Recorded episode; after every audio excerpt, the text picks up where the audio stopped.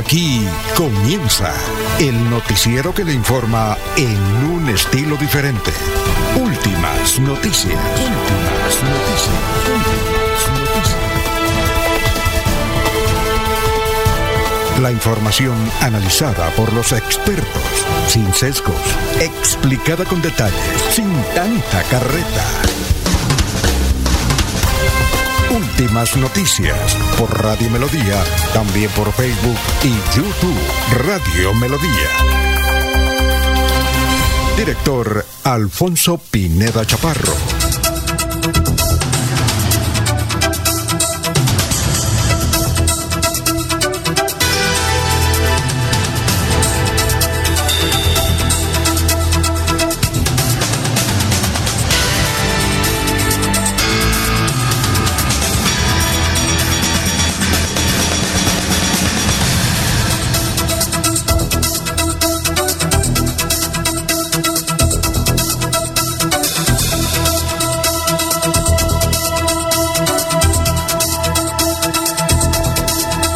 Gracias a Dios, hoy es 19 eh, de julio, miércoles 19 de julio del 2023. Nos abre el micrófono Arnulfo Otero Carreño para hablar por Radio Melodía. Muy gentiles, estamos por Facebook, estamos por YouTube, por la aplicación por donde nos quiera escuchar. Bueno, un día como hoy, un día como hoy, vamos a ver las efemérides del 19 de julio. Un día como hoy, 1525 en Alemania, Martín Lutero recibe la excomunión del Papa de Roma.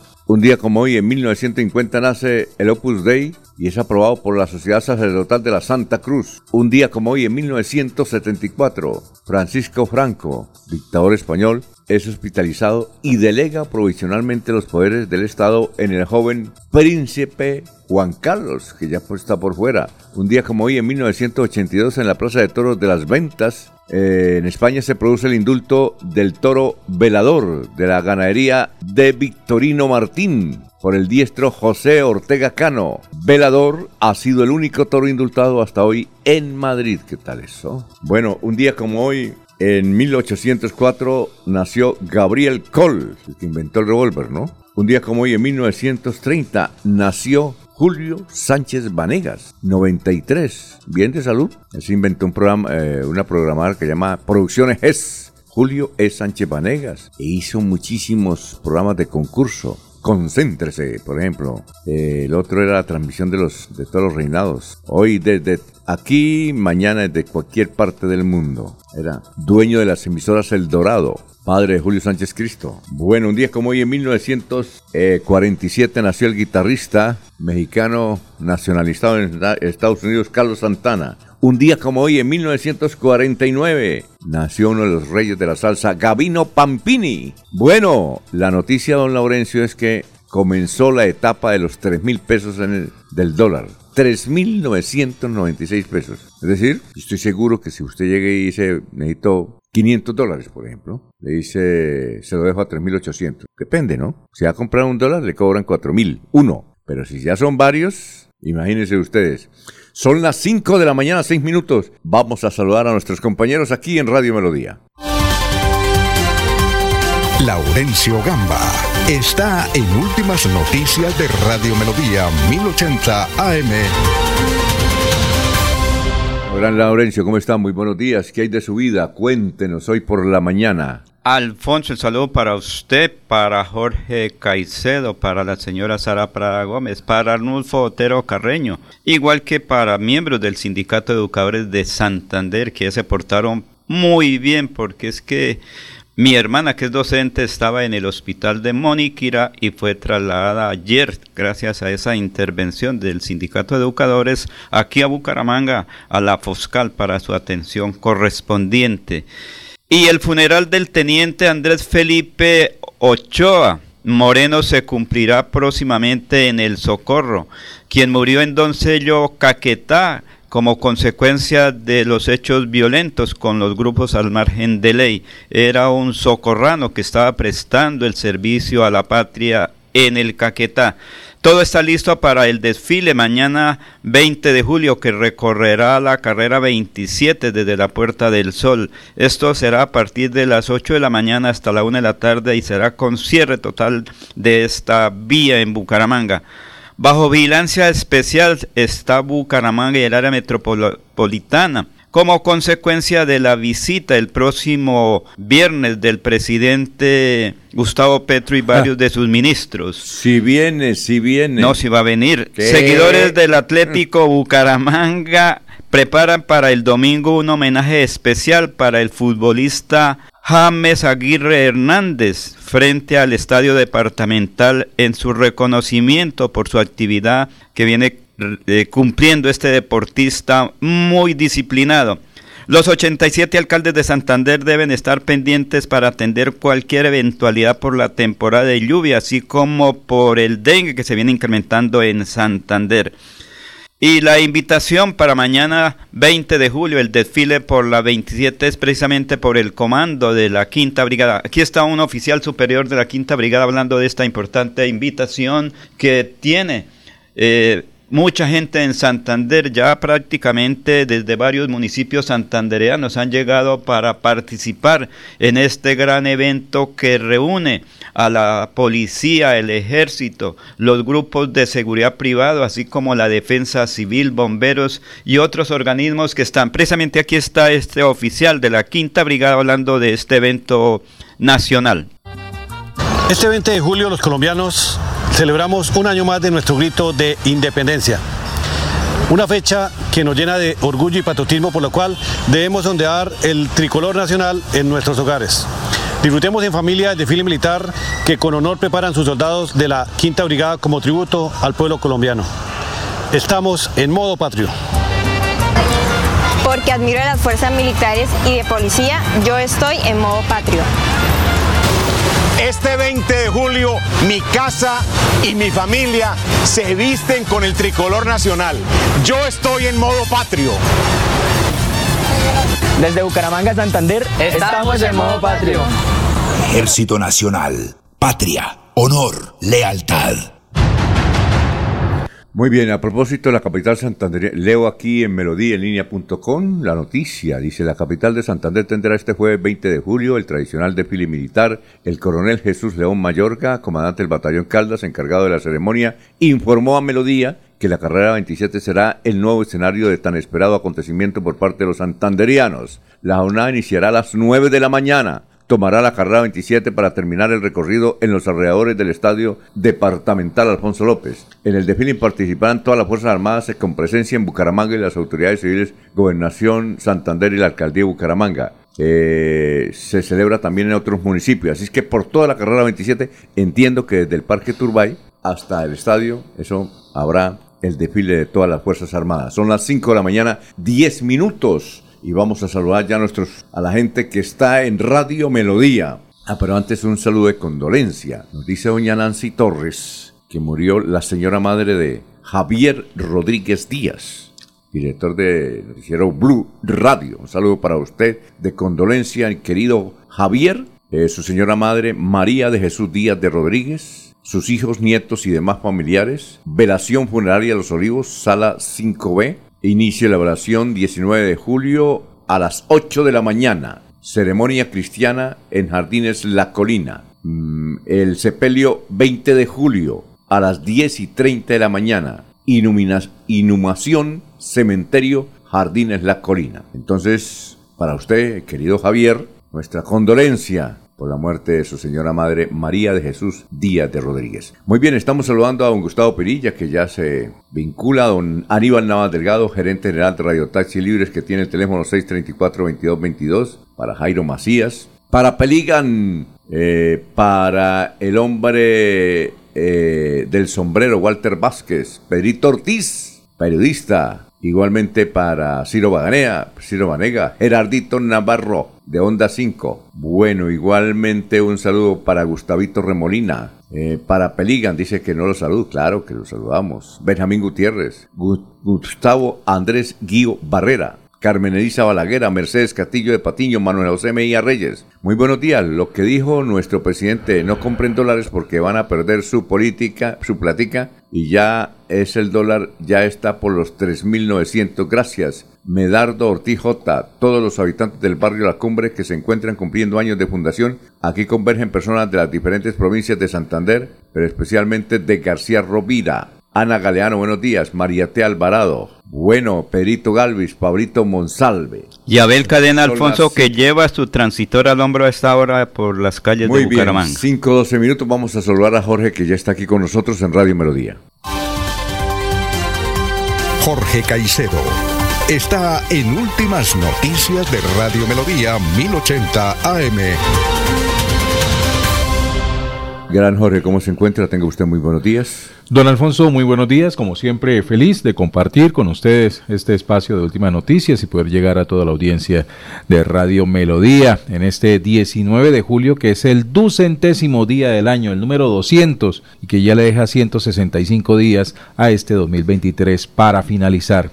Cifras que son noticia, don Alfonso. Si está interesado en tener un vehículo eléctrico, sí, eh, aquí en Colombia le doy, eh, pero no cualquier vehículo, sino un Tesla, que es lo último en Guaracha en vehículos eléctricos.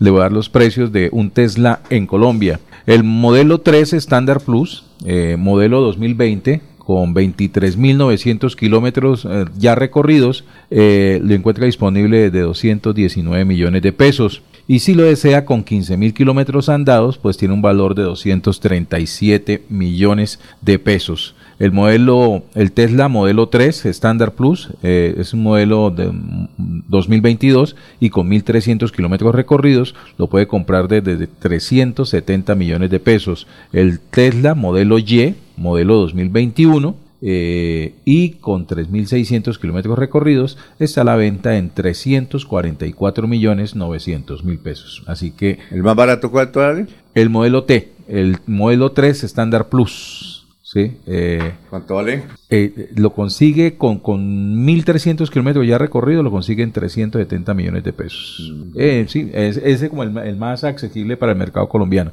Porque hay unos, eh, por lo menos el modelo, el Standard Plus modelo 2020, un poquito más viejito, lo encuentra desde 237 millones. Pero en, en Colombia. En Colombia En ya Colombia. usado. Ya. Si lo quiere nuevo, tendrá que pedirlo a, a la fábrica y encargarse usted mismo ¿Cuánto de la 200, importación. eh, ¿Cuánto es el, el más barato? 237 millones de pesos. 237 millones. Porque es que yo el año pasado estuve allá en La eh, planta. en la planta en San Antonio, Texas, y yo le preguntaba a un señor, ¿cuánto vale más o menos aquí el carrito? Entonces yo me puse a hacer las cuentas, multipliqué por 5, ¿sí? Y me dieron, y, y me dio como 80 millones de pesos colombianos. Entonces el resto es puro impuesto, ¿no? El resto es puro impuesto. Porque eso que, esos precios son aquí en Colombia, ¿no? Sí, señor. El vehículo ya está acá. Oiga, y de ¿cómo? segunda. ¿Cómo Los aranceles. cobran de impuestos? ¿Ya? Uno, por ejemplo, va caminando por las calles de Nueva York y ve al lado y lado carros, se vende dos mil dólares, tres mil dólares, barato. Y bonitos carros, ¿no? Sí. Bonitos Ah. carros, ¿no? Pero ¿cuánto le valdría traerlo a Colombia, Ah, Alfonso? no. O uno- es que ese es el incremento. Es, es que eso, yo, es mucho impuesto. y el Inclusive- mismo transporte del vehículo desde Estados Unidos aquí. Inclusive yo leía qué días por ahí en el diario La República en Chile, son un poquito más baratos en Chile. En Venezuela supremamente barato, ¿se acuerda? Usted que era... Sí, señor. Eh, Cúcuta era puro carro venezolano, ¿sí o no? Ya no se ven. Ya, ya, no, es Ahora se ven las filas de carros echándole gasolina Bueno, en sí, claro. ¿Y entonces- usted sabe quién compra un vehículo eléctrico en Colombia? Los 4.000 más ricos del país. Pero yo creo que baja, ¿cierto? Yo creo que el precio baja. Yo creo que debe bajar el precio. Sí, a medida que se va popularizando, que se va, Yo- aumenta sí. la demanda, pues sin duda Yo creo que se el vuelve más precio... asequible. Porque precio por lo menos porque, en bueno. Colombia el Tesla no es el vehículo eléctrico más vendido en nuestro país. ¿Cuál es el más vendido? El más vendido en Colombia es un Toyota Corolla Cross, ¿sí? Eh, modelo eh, a- que a mayo de 2023 alcanzó 2.510 matrículas registradas. Es el vehículo eléctrico más vendido en nuestro país. ¿Y el costo? No, no, no tengo el costo. Bueno, sí. Y lo mismo la gasolina, ¿no? La- nosotros pagamos con más del 50% puros impuestos, puras arandelas, ¿no? Puras sobretasas. Ese es el otro lío, ¿no? Porque, ¿Se acuerda? Es que no hemos tenido oportunidad de entrevistar a Luis Fernando Velasco. Por ahí tengo el audio. Donde decía, yo cuando llegue a ser parte del gobierno voy a promover para que se rebajen todos los impuestos. Y ahí estamos. Esperándolo al doctor Luis Fernando. Está cuidándose que no le muevan la silla antes. Sí, porque la ministra de Minas parece que va, ¿no? Renuncia hoy, hoy presenta la renuncia, de acuerdo a lo que Le- se ha dicho. Oiga, es que yo no sé, oiga, pues, pobre mujer, yo, yo ahora le tengo lástima, ¿sabe por qué? Ella estaba en España, entonces dijo, oiga, yo voy a Bélgica a verme con el doctor eh, Presidente Petro, ¿no? de la República. Y entonces el Petro ordenó, dijo, hágame el favor, dígale que en vez de venirse para Bélgica, que vaya para Bogotá a arreglar sus problemas con la carta de renuncia. Y el papá saca un trino que yo no lo entendí. ¿Usted no vio el, sí, donde, el de Brando? Sí, el de Brando. Exacto, eso se hace. Ahorita leemos el trino porque me parece hasta curioso. No, no destacando su hija, ¿no? Los Sí, valores pero, de su hija. Pero sí, pero, pero campeón en natación, que hizo bandera, que yo no sé qué, ¿no? Pero, claro que uno- Campeona en Carruncha. ¿Cómo? Campeona de Carruncha. Sí. ¿Eso qué es? No, es, no, eso es una celebridad ella, pero bueno. Pero yo, yo le tengo es lástima a ella, es que le han dado tanta madera. Pero ella también ha cometido unos cerrocillos, ¿no? Ah, y pues. ministra de Minas. Y ministra de Minas, ¿no? De generación de No. energía y para Colombia. ministra de Minas. Bueno, 5, 18 minutos. Vamos a saludar al doctor Luis José Arevalo, hoy 19 de julio. Vamos a ver qué nos tiene, qué pensamiento nos tiene, doctor. Tenga usted muy, pero muy buenos días. Muy buenos días, estimados oyentes y periodistas del noticiero Últimas Noticias de Radio Melodía. Feliz miércoles para todos. Hoy vamos a hablar de la libertad de expresión a través de los tres filtros que propuso Sócrates. El primer filtro es la verdad. ¿Estás absolutamente seguro de que lo que vas a decir es cierto? El segundo filtro es la bondad. ¿Es algo bueno lo que vas a decir? Y el tercer filtro es la utilidad. ¿Será útil lo que vas a decir? Si lo que deseas decir no es cierto, ni bueno, e incluso no es útil, ¿para qué decirlo? Como dice el proverbio árabe, si lo que vas a decir no es más hermoso que el silencio, mejor quédate callado, porque la vida es hoy, mañana sigue.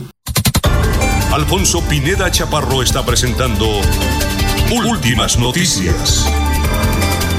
Bueno, son las 5 de la mañana, 20 minutos. Resumen de Melodía que es transmitido por la cadena internacional de emisoras Visión Celestial Radio. Renuncia en próximas horas a su curul en el Consejo de Bucaramanga el comunicador social Jaime Andrés Beltrán para dedicarse por completo a la alcaldía de Bucaramanga. El abogado Ricardo Cifuentes calificó como un montaje lo que tratan de hacerle al gobernador Mauricio Aguilar y a la ex senadora Doris Vega de Gil. No aparecieron los eventuales acusadores contra ellos en el sentido que recibieron ayuda económica y de votos de los paramilitares cuando eran candidatos al Congreso en el 2010. Así lo precisó el abogado Ricardo Cifuentes. El secretario del Interior, general Manuel Vázquez, afirmó que se desarticuló en la ciudad una poderosa banda criminal que tiene nexos con la peligrosa organización delincuencial del Tren del Aragua. Hace 24 horas fueron los operativos ahí en el barrio del Pantano, junto a La Joya. Este viernes estará en Bucaramanga, suponemos, eh, en una mesa de trabajo el presidente Gustavo Petro, si viene, va a estar en la Universidad Industrial de Santander. Condenan a 20 años de prisión a hombre que asesinó a un adulto mayor por 10 mil pesos en el departamento. La riña se presentó el 18 de enero en el asentamiento humano Villa Esperanza de Florida Blanca, Santander. En Bucaramanga ya brilla la escultura de la mariposa Olguita, esposa del empresario Mario, Mario Hernández, que falleció hace unos meses. Esta obra de arte está ubicada en el Parque San Pío y fue inaugurada ayer por el señor alcalde de Bucaramanga, Juan Carlos Cárdenas. El grupo Gilinski lanzó otra oferta para comprar almacenes éxito. Vamos a ver qué dicen nuestros vecinos. Vanguardia Liberal dice, ante inminente salida de Irene Vélez, el nombre del santandereano Fernando Vargas Mendoza suena fuerte para llegar al Ministerio de Minas. Tras conocerse que en los próximos días la ministra de Minas y Energía, Irene Vélez, renunciaría, estoy leyendo Vanguardia, a su cargo en el gabinete del presidente Gustavo Petro, el nombre del exalcalde de Bucaramanga, Fernando Vargas, tomó fuerza como su posible sucesor. El diario El Tiempo ha titulado así, en Barranca Bermeja, aparece cinco vallas de disidencias de las FARC en varios puntos. Las banderas de este grupo ya fueron retiradas. Policía no descarta la presencia de estas personas. El diario El Frente ha titulado así.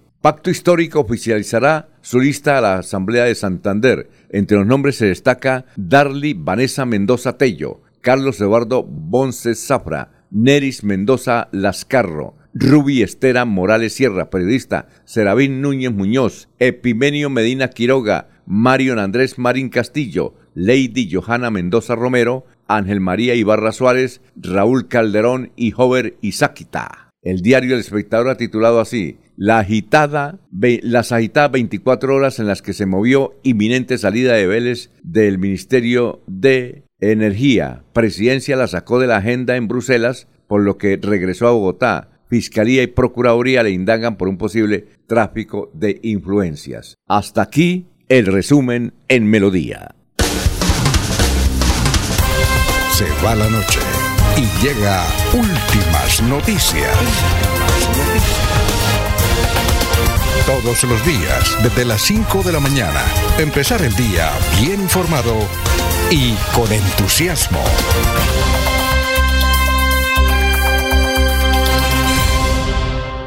Oye, Jorge, yo, yo, creo, y amigos, y don Laurencio, amigos, eh, seguidores. Alguien me dijo, no diga oyentes, diga seguidores. Está bien, ¿no? Todo cambia, ¿no? Bueno. Oye, Jorge, yo pienso que a la ministra le han dado demasiado, se han exagerado en las críticas. Ella cometió un errorcillo, pero es un error, ¿no? ¿Cómo fue el errorcillo? Estuve averiguando. Un pariente de ella, ella estaba en Italia, ¿no? En sus actividades del ministerio. Entonces un pariente de ella se casaba y obviamente fue invitada al matrimonio, se casaban en Holanda, creo que en Holanda, bueno, en Europa. Entonces llamó al esposo y dijo, pues vénganse con los niños. Los niños llegaron al aeropuerto de Cali con el papá, que es holandés, que es un productor de televisión. Y entonces cuando, cuando me parece curioso, eh, los niños tienen pasaporte de los Países Bajos y pasaporte colombiano. Pero entonces el tipo dijo, ella es ministra, vamos a presentar el pasaporte colombiano. Presentaron el pasaporte colombiano en el aeropuerto de Cali y listo. Y entonces llegó un señor de, de la aeronáutica.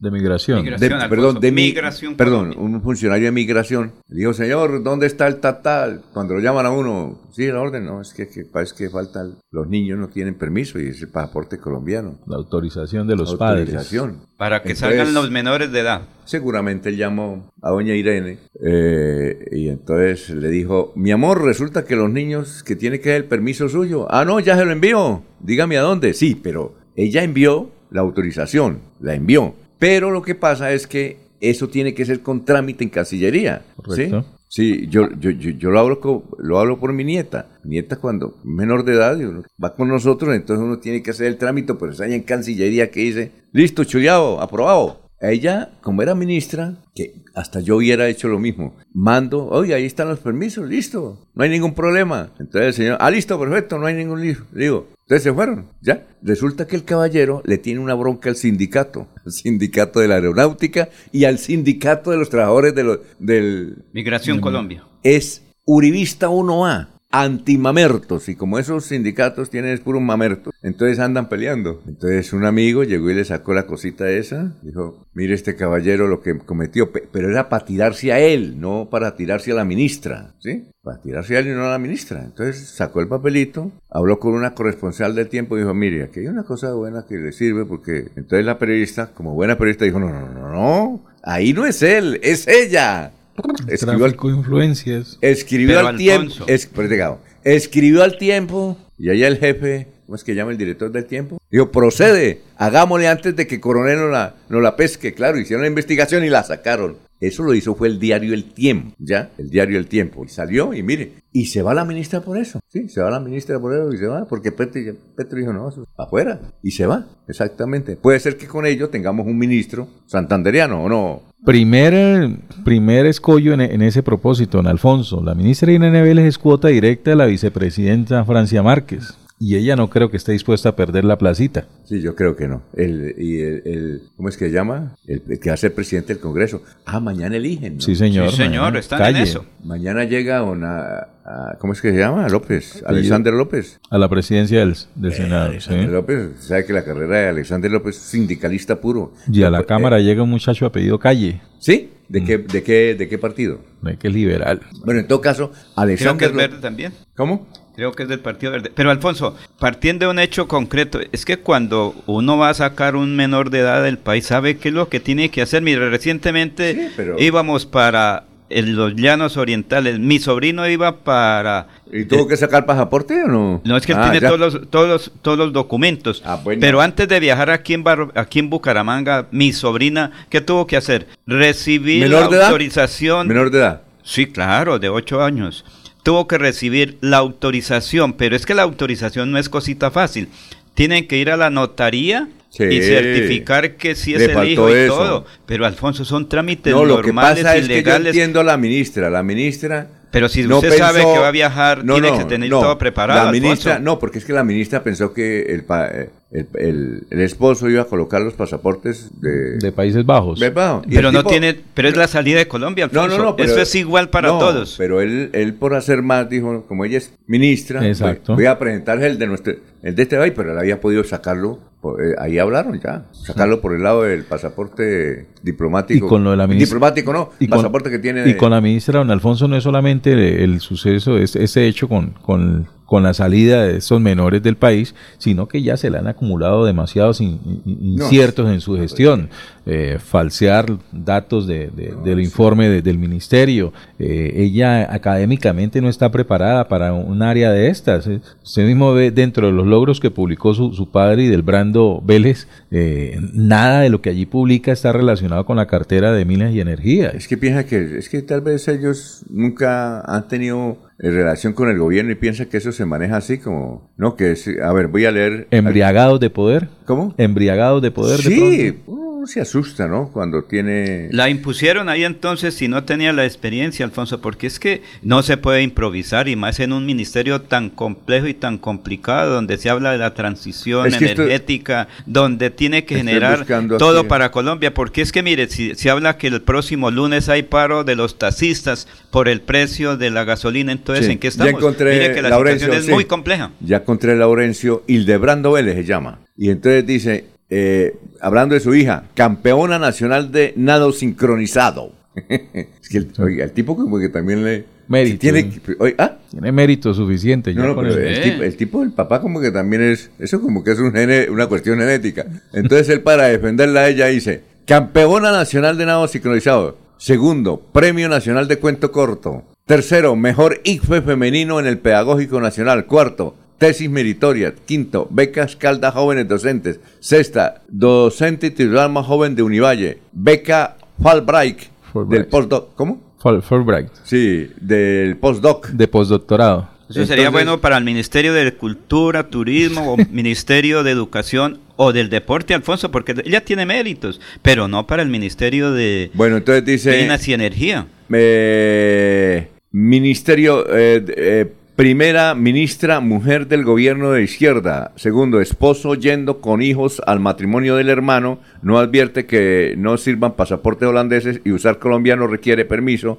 que amablemente admiten por correo. ¿Cómo sería si tuviésemos circo como el romano? Bueno, en todo caso, yo creo que el señor también le falla, o le falla, o será que los, los, los, los locos somos nosotros. Don Alfonso, y ante la inminente salida de Irene Vélez del ministerio, pues obviamente ya comenzó la puja por, por quién llega a ocupar esa, esa vacante en el gabinete nacional. Eh, un hombre que se mueve con fuerza, no es que yo sea antisantanderiano, no es que no, la tesis esa de la envidia venga ahora a relucir, no, sencillamente es el panorama nacional al respecto y obviamente cómo se manejan las cosas dentro del pacto histórico que fue el que eligió eh, gobierno. El nombre de Camilo Prieto Valderrama se mueve con fuerza para ocupar eh, este ministerio. Eh, Como dice José Luis Perales, ¿y quién es él? viene de las entrañas de la izquierda colombiana, ¿sí? Eh, tiene un PhD eh, en energía y sostenibilidad, es profesor de la Universidad Javeriana y de la Universidad del Rosario, es investigador de asuntos nucleares del Sistema Geológico Colombiano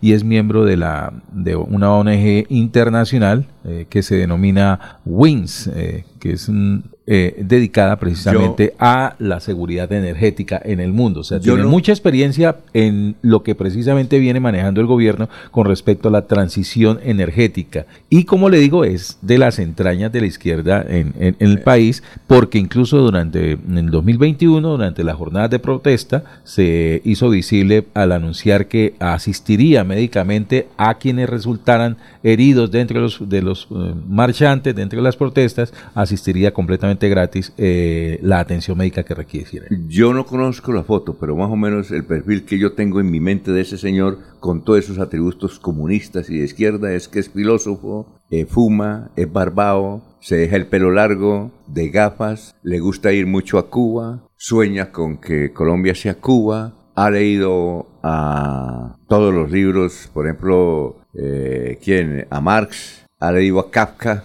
ha leído a, a Benedetti de Uruguay. Lo tiene idealizado. ¿eh? Pero Es que- Alfonso, es que- pero es que- vive no, no, la Javeriana. No, no, es que yo, yo, ah, yo veo esos perfiles porque usted no vea, es decir, usted, usted ve un tipo co- ganadero sombrero, ¿sí? Eh, toallita aquí, ese es uribista, hermano. Eso sí. Sin barba. No, eh, no, eh, hoy sin barba, uribista es uribista. Sí, es que son los perfiles, ¿no? ¿No he visto esos qué tipo? Es que yo soy... Pero él Esos- está en la Javeriana, Pero son, son por eso es que digo, es que estamos hablando de los perfiles. A mí me dice un perfil tal cosa, y ya lo, ya lo, lo tengo aquí en la cabeza. Es fuma hasta marihuana, debe fumar marihuana, fuman marihuana. Eso, es- Eh, eso es de ancestral, eso sí. eh, eh, exacto, vive... Ah, le gusta la poesía, exacto, que me falta. El vino. El vino, eh, es eso, es esos comunistoides que viven así, les gusta así la vida y piensan que uno también es así y la quieren para acá. ¿Lo nombran ministro? bueno, 535. En Melodía valoramos su participación.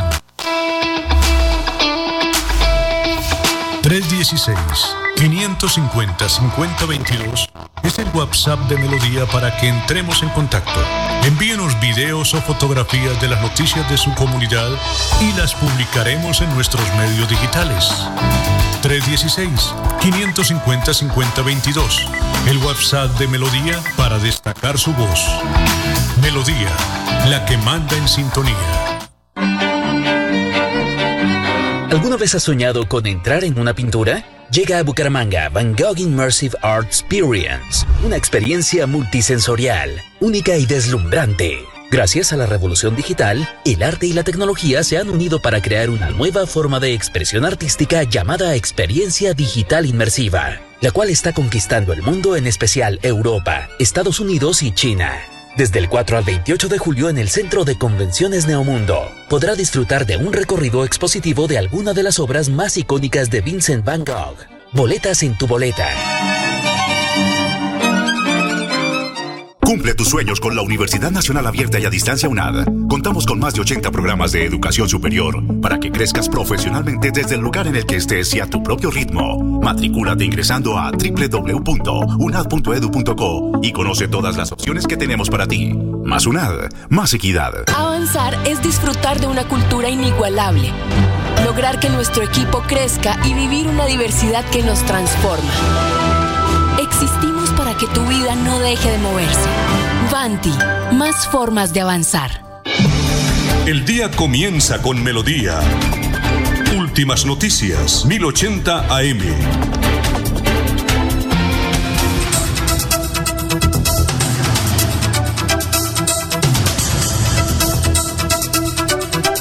Ya son las 5.37, Alfonso. vamos a ir con eh, Carlos Augusto, sí. Eh, ¿Qué iba a decir? ¿Será que el viernes hay buenas noticias para Santander aquí en Bucaramanga? Bueno. ¿Se podrá conocer el nombre No, del ministro o de la ministra de Minas? Si es que renuncia, Puede ser, Alfonso, porque no, si todavía es no que hay de renuncia. Yo dudo que Petro venga. No, él viene. No, yo dudo que venga. Mañana Yo- va a estar yo en San dudo Andrés. que venga. El tipo va a estar en Imagínate. San Andrés. Fiesta en la patria. No, el tipo no viene y además puente, nada, el tipo no viene. No, él viene, él viene, Alfonso. No sé. No Eh, creo va- que deje en todo todo el caso- oriente colombiano ahí parado, ¿no? Si viene, si, si viene, va a estar en la Universidad Industrial de Santander, va a estar en la Universidad Industrial de Santander. Oiga, entonces, eh, Fernando, eh, perdón, Fernando, Jorge, Fernando va a ser ministro de Minas. Si ve a Carlos Ramón en las fotos, en todos los videos de televisión, aparece atrás de Petro, ¿no? Sí, señor. Ese es, ese es, eh, ocupó el puesto de Laura Sarabia. Así es, sí. De Laura Sarabia, Es ocupó que el puesto. lo que lo que se sabe de- de- del papel que hacía Laura Sarabia allí en presidencia es que ella, aparte de manejar la, la, la,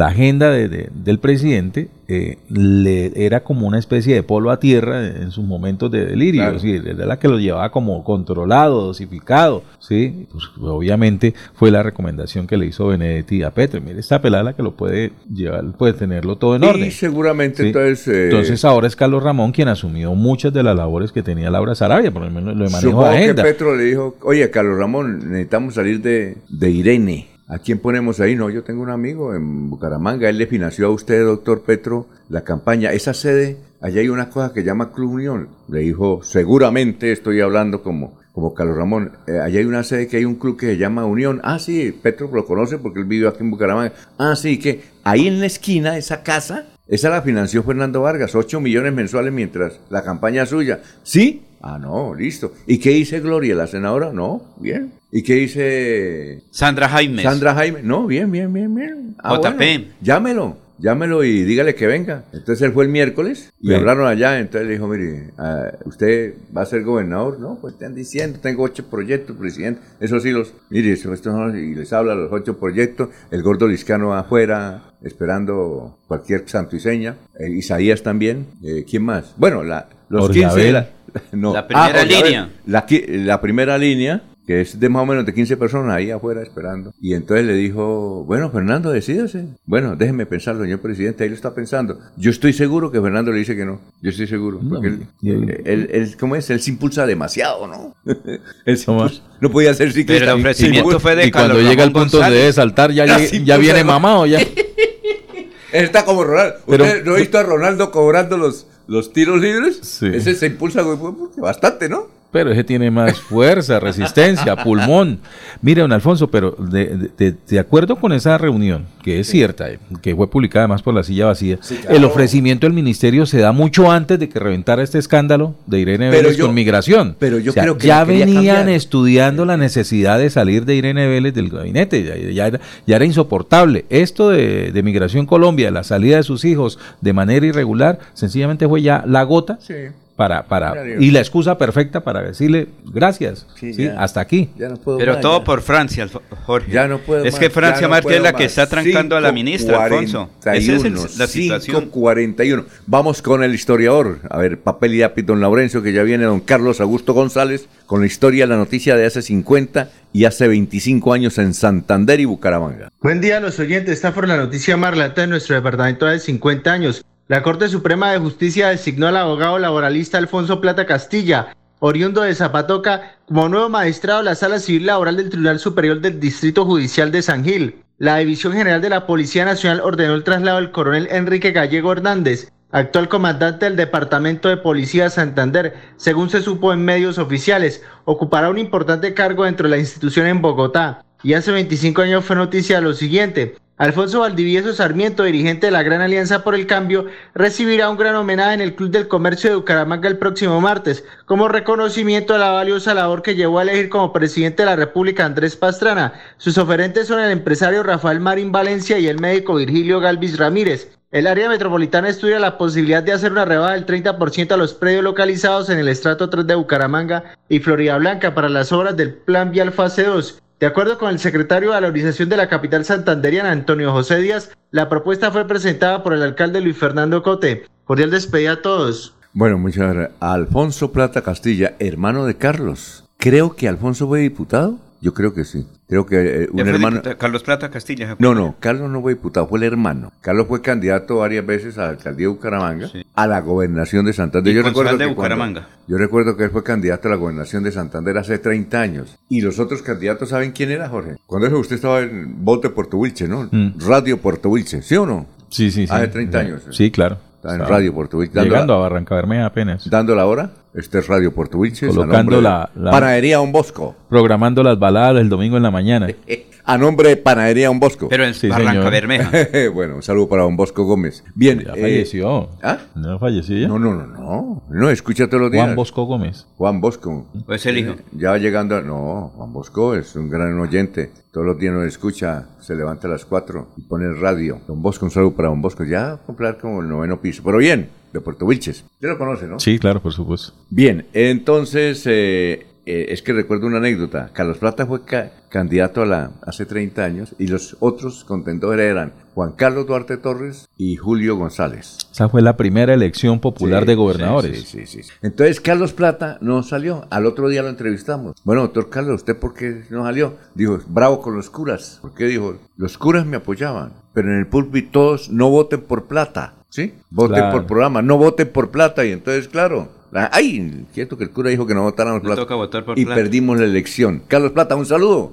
Para don Carlos, que también nos escucha, ¿no? San Pío, él vive en San Pío, Carlos Plata. Ya tiene también, pero bien de salud. Bueno, esa era, ¿qué otra la cosa? anécdota de los apellidos en, en torno a la gobernación, Ah, ¿no? Pero es, es que cada Es de rato- las- eso es uno de los clásicos. No, porque Carlos Plata es agradable entrevista, era agradable entrevistarlo porque era chistoso, daba anécdotas, uno se reía bastante. Mi querido hermano, ¿qué otra cosa? Alfonso, eh, Alfonso Valdivieso Sarmiento, hace 25 años, un gran homenaje porque fue uno de los eh, eh, trabajadores incansables en el departamento y Colombia por Andrés Pastrana, Sí, presidente porque de él esa era época. Integrante de los liberales, ¿se acuerda? Cuando fue Pastrana, Horacio Serper el otro candidato, y aquí se conformó una cosa que llamó liberales con Pastrana. con Pastrana, de la cual parte hacía eh, el doctor Alfonso Valdivieso Sarmiento. Y el mismo es ministro de Salud de Santander, acuérdese. Claro, perfecto. Y Bueno, Antonio José Díaz Ardila hace 25 años área metropolitana. Recuerde que él estaba por ahí en la Arquitecto. alcaldía de Bucaramanga Claro. pues, cumpliendo un gran papel. No sé si era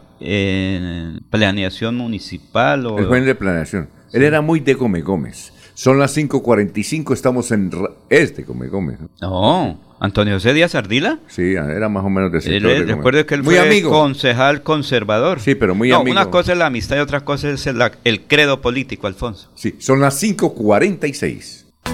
Cada instante de la vida lo podemos disfrutar si lo mejor del amor siempre está ahí. Así que aprovecha y abraza a tus hijos. Conversa con los abuelos. Juega con tu mascota. Disfruta un café con los amigos. Da gracias por cada momento, porque cada uno de ellos será más vida para ti. Los Olivos, un homenaje al amor. Avanzar es moverse con gas natural vehicular que te ayuda a ahorrar y proteger el medio ambiente, respetando la naturaleza y ayudándote a llegar hasta donde quieres ir. Existimos para que tu vida no deje de moverse. Vanti, más formas de avanzar. Se va la noche y llega últimas noticias. Todos los días, desde las 5 de la mañana, empezar el día bien informado y con entusiasmo.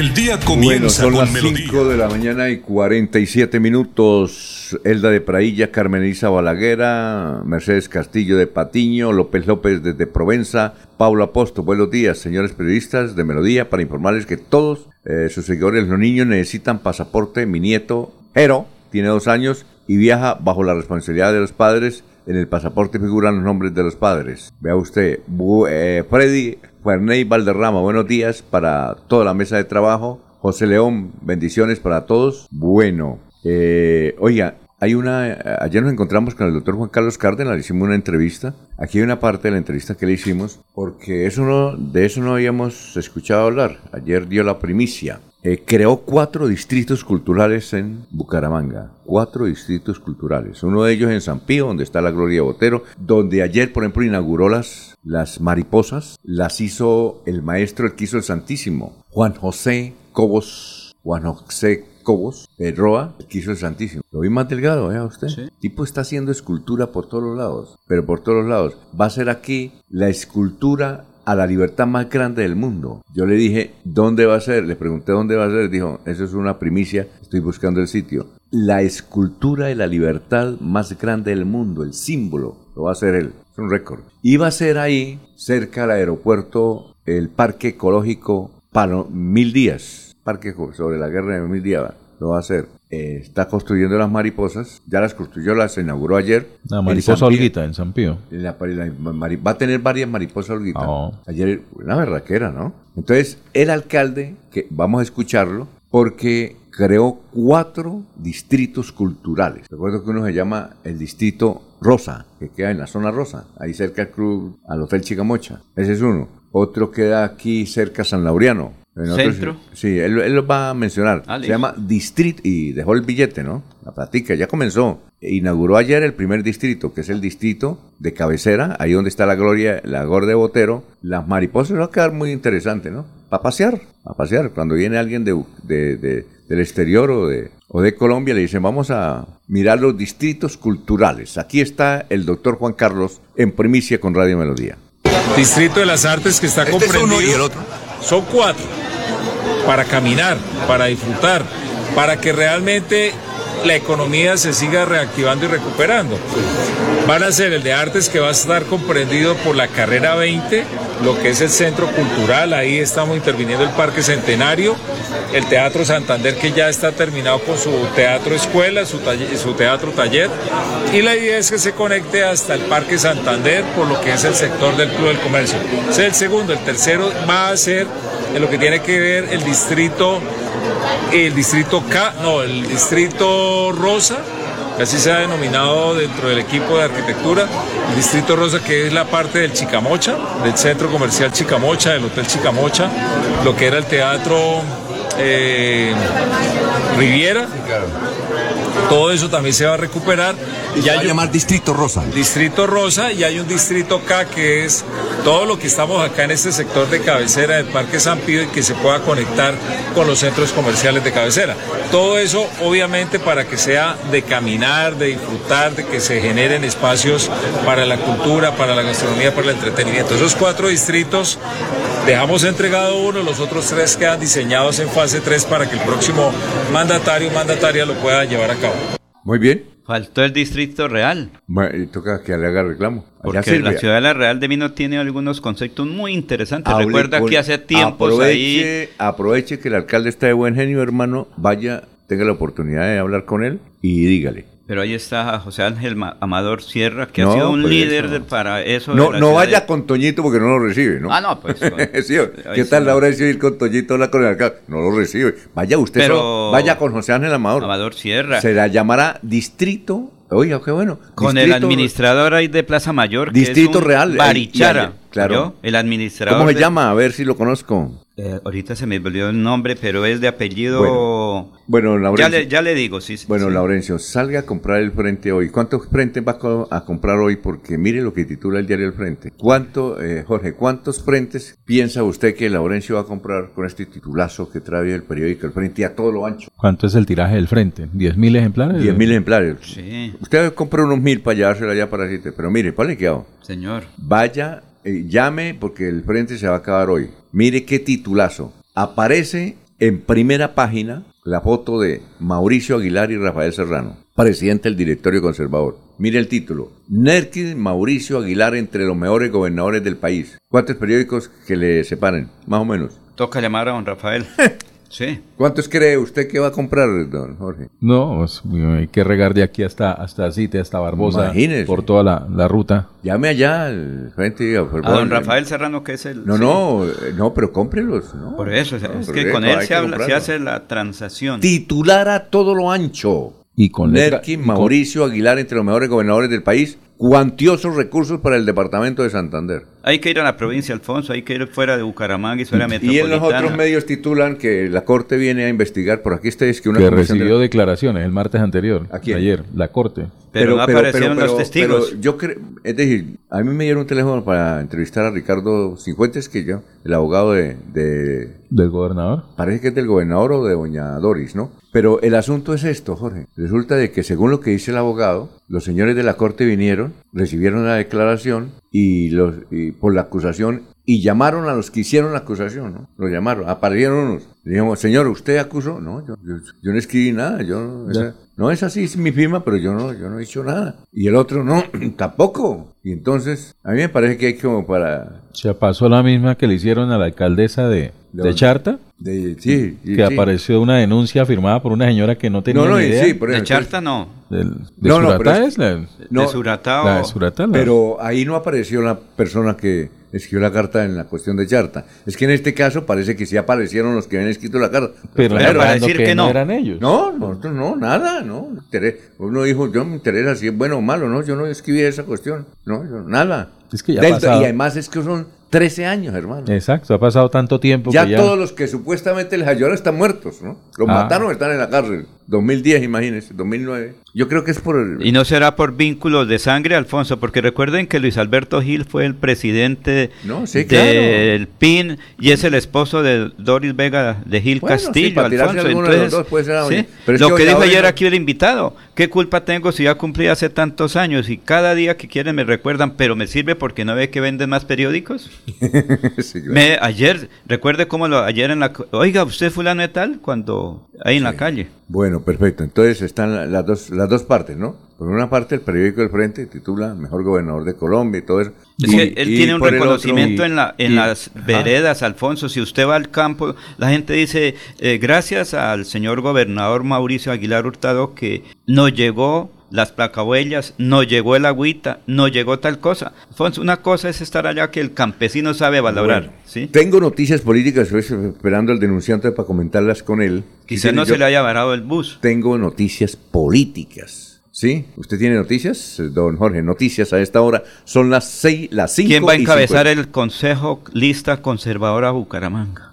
¿Ya tiene el nombre? Eh, pero todavía no estoy autorizado para dar el nombre, pero ya conozco. ¿Pero quién es? Es un oyente todos los días está sí, pero con ¿quién nosotros. Es? Imagínese. Mm. Él sabe, ahí nos está escuchando. Bueno. Aquí, mira, es que me dice ahorita, espere, porque aquí tengo, ¿qué dice él? Di- ¿Del nombre o no? Porque usted sabe que Bueno. dar un nombre, mire cómo está. escriben- Debe ser Abel Cadena porque es el que escribe No. cada rato. No. Bueno, o Pedrito Mire cómo está el nombramiento o posible nombramiento ¿De del quién? ministro o ministra de Minas y renuncia a la titular. Hay que esperar qué ocurre. No, la ministra de va, yo creo. Esperemos Porque qué ya- ocurre. ya- no, es que la revista Cambio ya le pidieron la renuncia. Pero esperemos qué No, la ministra se va, eso sí se. Pero eso sí. recuerde que esa Póngale la firma, eso de ya la está vicepresidenta eso de la está- República. Sí, pues, Y hay un po- pulsito pues coloca otra. Bueno, noticia, Jorge.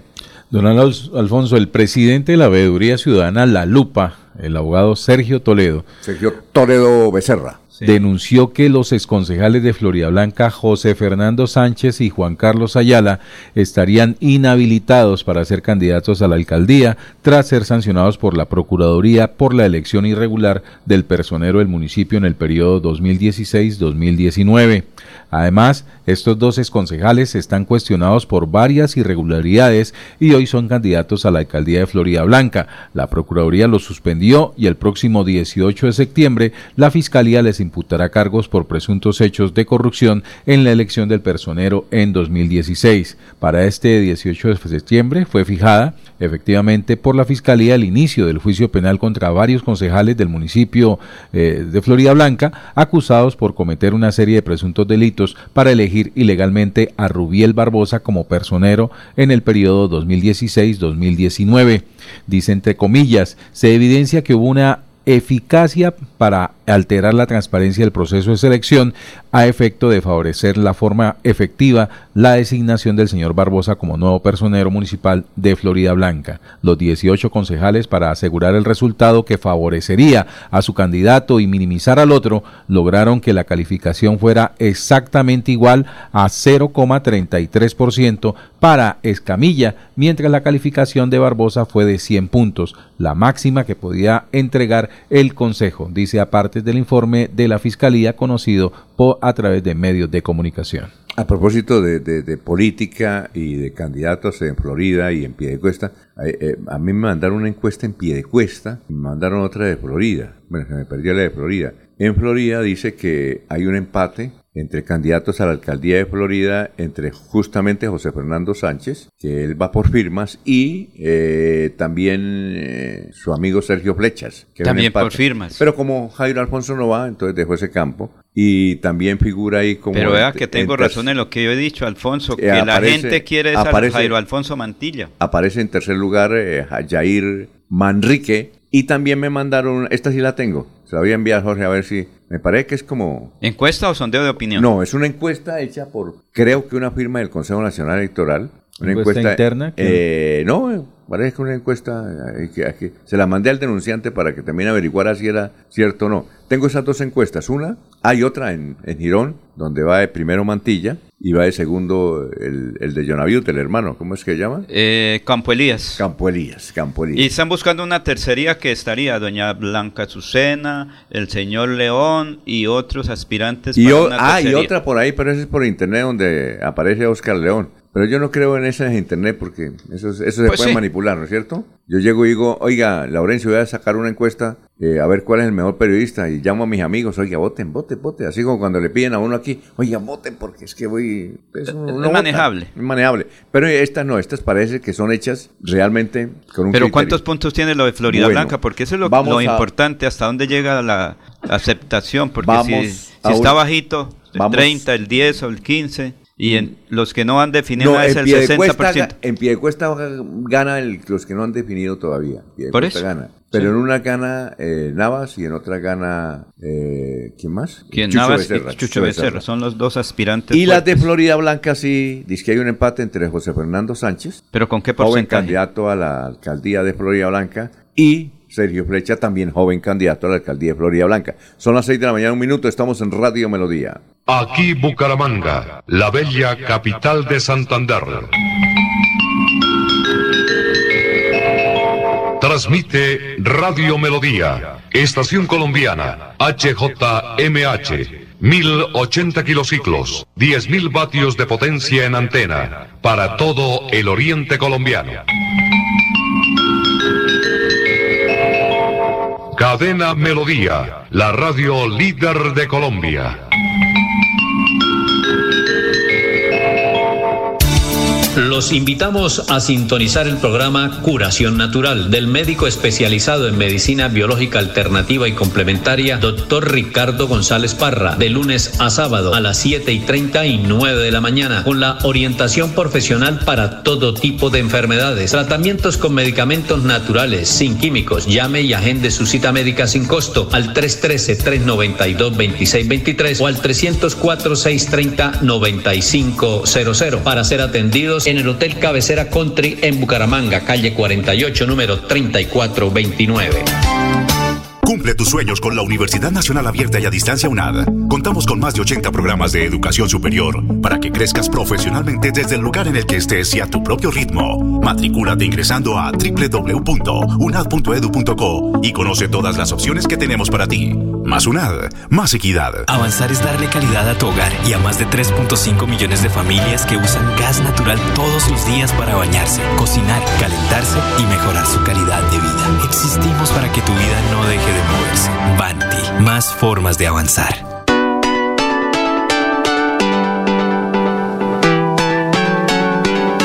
Melodía, Melodía, Radio Sin Fronteras. Escúchenos en cualquier lugar del mundo. Melodíaenlínea.com es nuestra página web.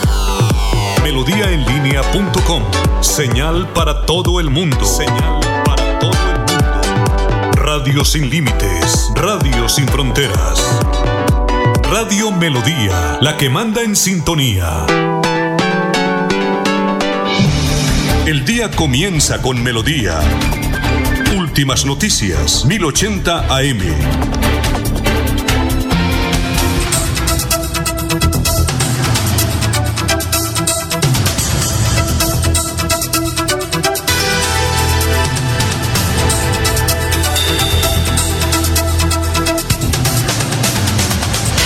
Muy bien, son las 6 de la mañana, 4 minutos. eh, vamos con Olguita. Olguita que siempre nos trae buenas noticias. Olguita, a ver. Olguita, ¿cómo se encuentra? Tenga usted muy, pero muy buenos días. Muy buenos días, Alfonso. Muchas gracias. El saludo también para los compañeros de la mesa de trabajo y todos los oyentes de Últimas Noticias de Melodía. Caímos en la ruta. Así se denomina la nueva estrategia para prevenir la violencia de género en Bucaramanga. Durante este mes de julio, profesionales de áreas psicosocial y jurídica de la alcaldía visitarán los CAI de la ciudad para capacitar a los uniformados en temas de violencia basadas en género, así como los posibles casos que puedan llegar a las unidades. Sobre este tema nos habla Nicole Ardila, coordinadora del programa Mujer y Equidad de Género de la ciudad. Por lo general, la Policía Nacional es la institución que en primera medida es receptora de los casos de violencias basadas en género.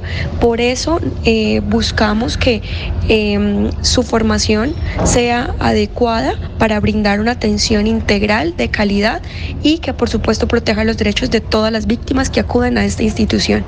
A raíz de esto eh, se está realizando una formación exhaustiva en la ruta y se está teniendo un contacto directo entre la Policía Nacional y el Centro Integral de la Mujer para eh, los casos en los que se requiera la asesoría.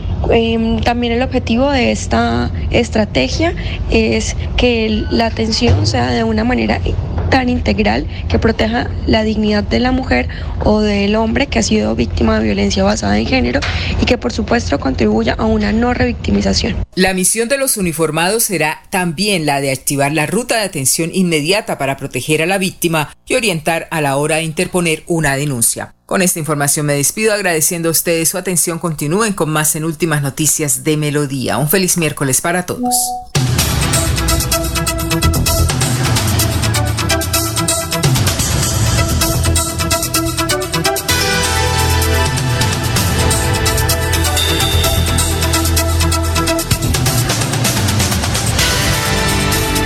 Las 6 de la mañana, 6 minutos. ¿Vio la encuesta de que le envié de, Sí, señor. de Piedecuesta? Piedecuesta, sí. Es como seria la firma, ¿no? Sí, sí, sí, Es sí, legal, es ¿no? una firma. Sí, ¿Me- me esta puede decir- firma la conocí en, en- casualmente en Puerto Wilches. Fui abordado por un encuestador de, de esta firma. ¿Me la puede leer un poquito ahí como para que los oyentes? Sí, se puede leer porque como tiene ficha técnica y todo, ¿no? Sí, señor. Sí, la A ver, empresa se llama DIE Marketing, Datos y Estrategias. Ajá. Sí, Bueno. eh, este sondeo fue realizado en pie de cuesta, en la ficha técnica, entre, eh, fue realizada el 10 de julio de 2023, ¿sí? Ajá. Eh, Primer lugar. Tiene un muestreo de 500 encuestas eh, de manera descriptiva concluyente. Encuesta presencial puerta a puerta se realizó con cuestionario estructurado, es decir, hubo entrevista personal con cada uno de los participantes y entrega resultados con respecto a la intención o, o- favorabilidad de el- quienes aspiran a la alcaldía del municipio de Piedecuesta en Santander. Muy bien. Primer lugar. De acuerdo a la in- información que entrega, dice la intención de voto para la alcaldía de Piedecuesta en 2023. Durante la fecha de, de, de muestreo se toma las- eh, los resultados son los siguientes. Un 32,6% eh, piensa votar en blanco. Sí. La- tiene intención de votar en blanco. Sí. Sí. Eh, un 19,4% por Jorge Navas. Sí. Un 14,5% por Jesús Becerra. Un 11,2% por Hugo Cardoso, el diputado de Santander, del Centro Democrático. Eh, un 5,1% tiene, tendría intención de votar por Oscar Santos. Un 2,1% por Eva González. Un 0,6% por Carlos Osorio y por otros eh, nombres, otros candidatos, un 0,5%. No sabe, no responde, un 14% de los encuestados. Y en Bucaramanga, el que siempre está liderando toda la encuesta es el doctor Jaime Andrés Beltrán, ¿no? Ese es, no, no, por ahora va en primer lugar, es como el Tour de Francia, ¿no? Tiene, ajá, y tiene Eh, una to- pregunta interesante también la encuesta de De- de Piedecuesta, don Alfonso. Hay una pregunta, ¿por quién nunca votaría la alcaldía Más de Piedecuesta? adelante, más adelante, porque nos da pena con el doctor Jaime Andrés que está en la línea. Doctor. Jaime Andrés, tenga usted muy buenos días. Un saludo especial para ti, Alfonso, para todo el equipo, para Urbano y todos los que están en la mesa. Me alegra poder saludarlos y poder compartir con ustedes esta mañana. Bueno, doctor Jaime Andrés, usted en todas las encuestas, hasta sus adversarios le dan el primer lugar. Eh, eh, bueno, ¿va a ser difícil o, no? ¿O qué está haciendo para conservar ese liderato? Por ejemplo, yo vi, yo veía ayer el Tour de Francia o antes de ayer y, y, el, y todos contra el líder, ¿no? Todos contra el líder. Y eso es como lógico, ¿no? En estas campañas también electorales. Usted va de líder, ¿no? Piensa, usted es consciente de eso y piensa que puede llegar a la meta con ese liderazgo. Pues primero, Alfonso, lo que soy consciente es que la campaña hasta ahora va a iniciar. Hoy tomamos una decisión puntual de renunciar al Consejo de Bucaramanga y de representar la voz de miles de bumangueses que están aburridos y cansados de ver una ciudad tan desbaratada como la tienen. Yo creo que si nosotros podemos representar ese dolor bumangués, si podemos lograr convocar ese sentimiento de desesperanza, de frustración que tienen los bumangueses frente a lo que está viviendo Bucaramanga, creo que el resultado no solamente va a ser desde la encuesta previa, sino la encuesta final que es el 29 de octubre.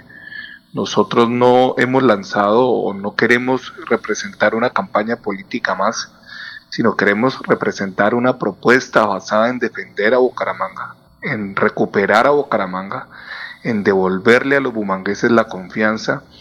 Así nos toque asumir una postura radical frente a temas tan complejos como la migración, el, desgobierno y la ilegalidad que ha venido reinando en nuestra ciudad y asumir con determinación la defensa de lo que más le interesa a los bumangueses, que es su, su tierra, volver a ver a Bucaramanga siendo una ciudad próspera, pujante, con una identidad y con un arraigo natural desde la capacidad que tenemos de ser competitivos, pero no desde este circo que han armado y en este desgobierno que ha generado un caos y una crisis profunda que nos tiene a todos en el peor de los escenarios. Oye, doctor, usted únicamente por su partido, eh, Colombia Justa, eh, ¿hay otros partidos o no? Únicamente. Nosotros estamos eh, precisamente hoy renunciando a la curul de oposición que hace cuatro años me entregó el estatuto al quedar segundo a la alcaldía de Bucaramanga. Nuestra renuncia tiene como objetivo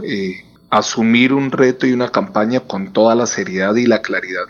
Porque es que yo no puedo ser corresponsable de, asumir una campaña en la alcaldía de Bucaramanga, eh, pero también al mismo tiempo tratando de ser control político. ¿Hago el control político a la administración actual o asumo un rol de, ir a hablarle a los bumangueses barrio a barrio?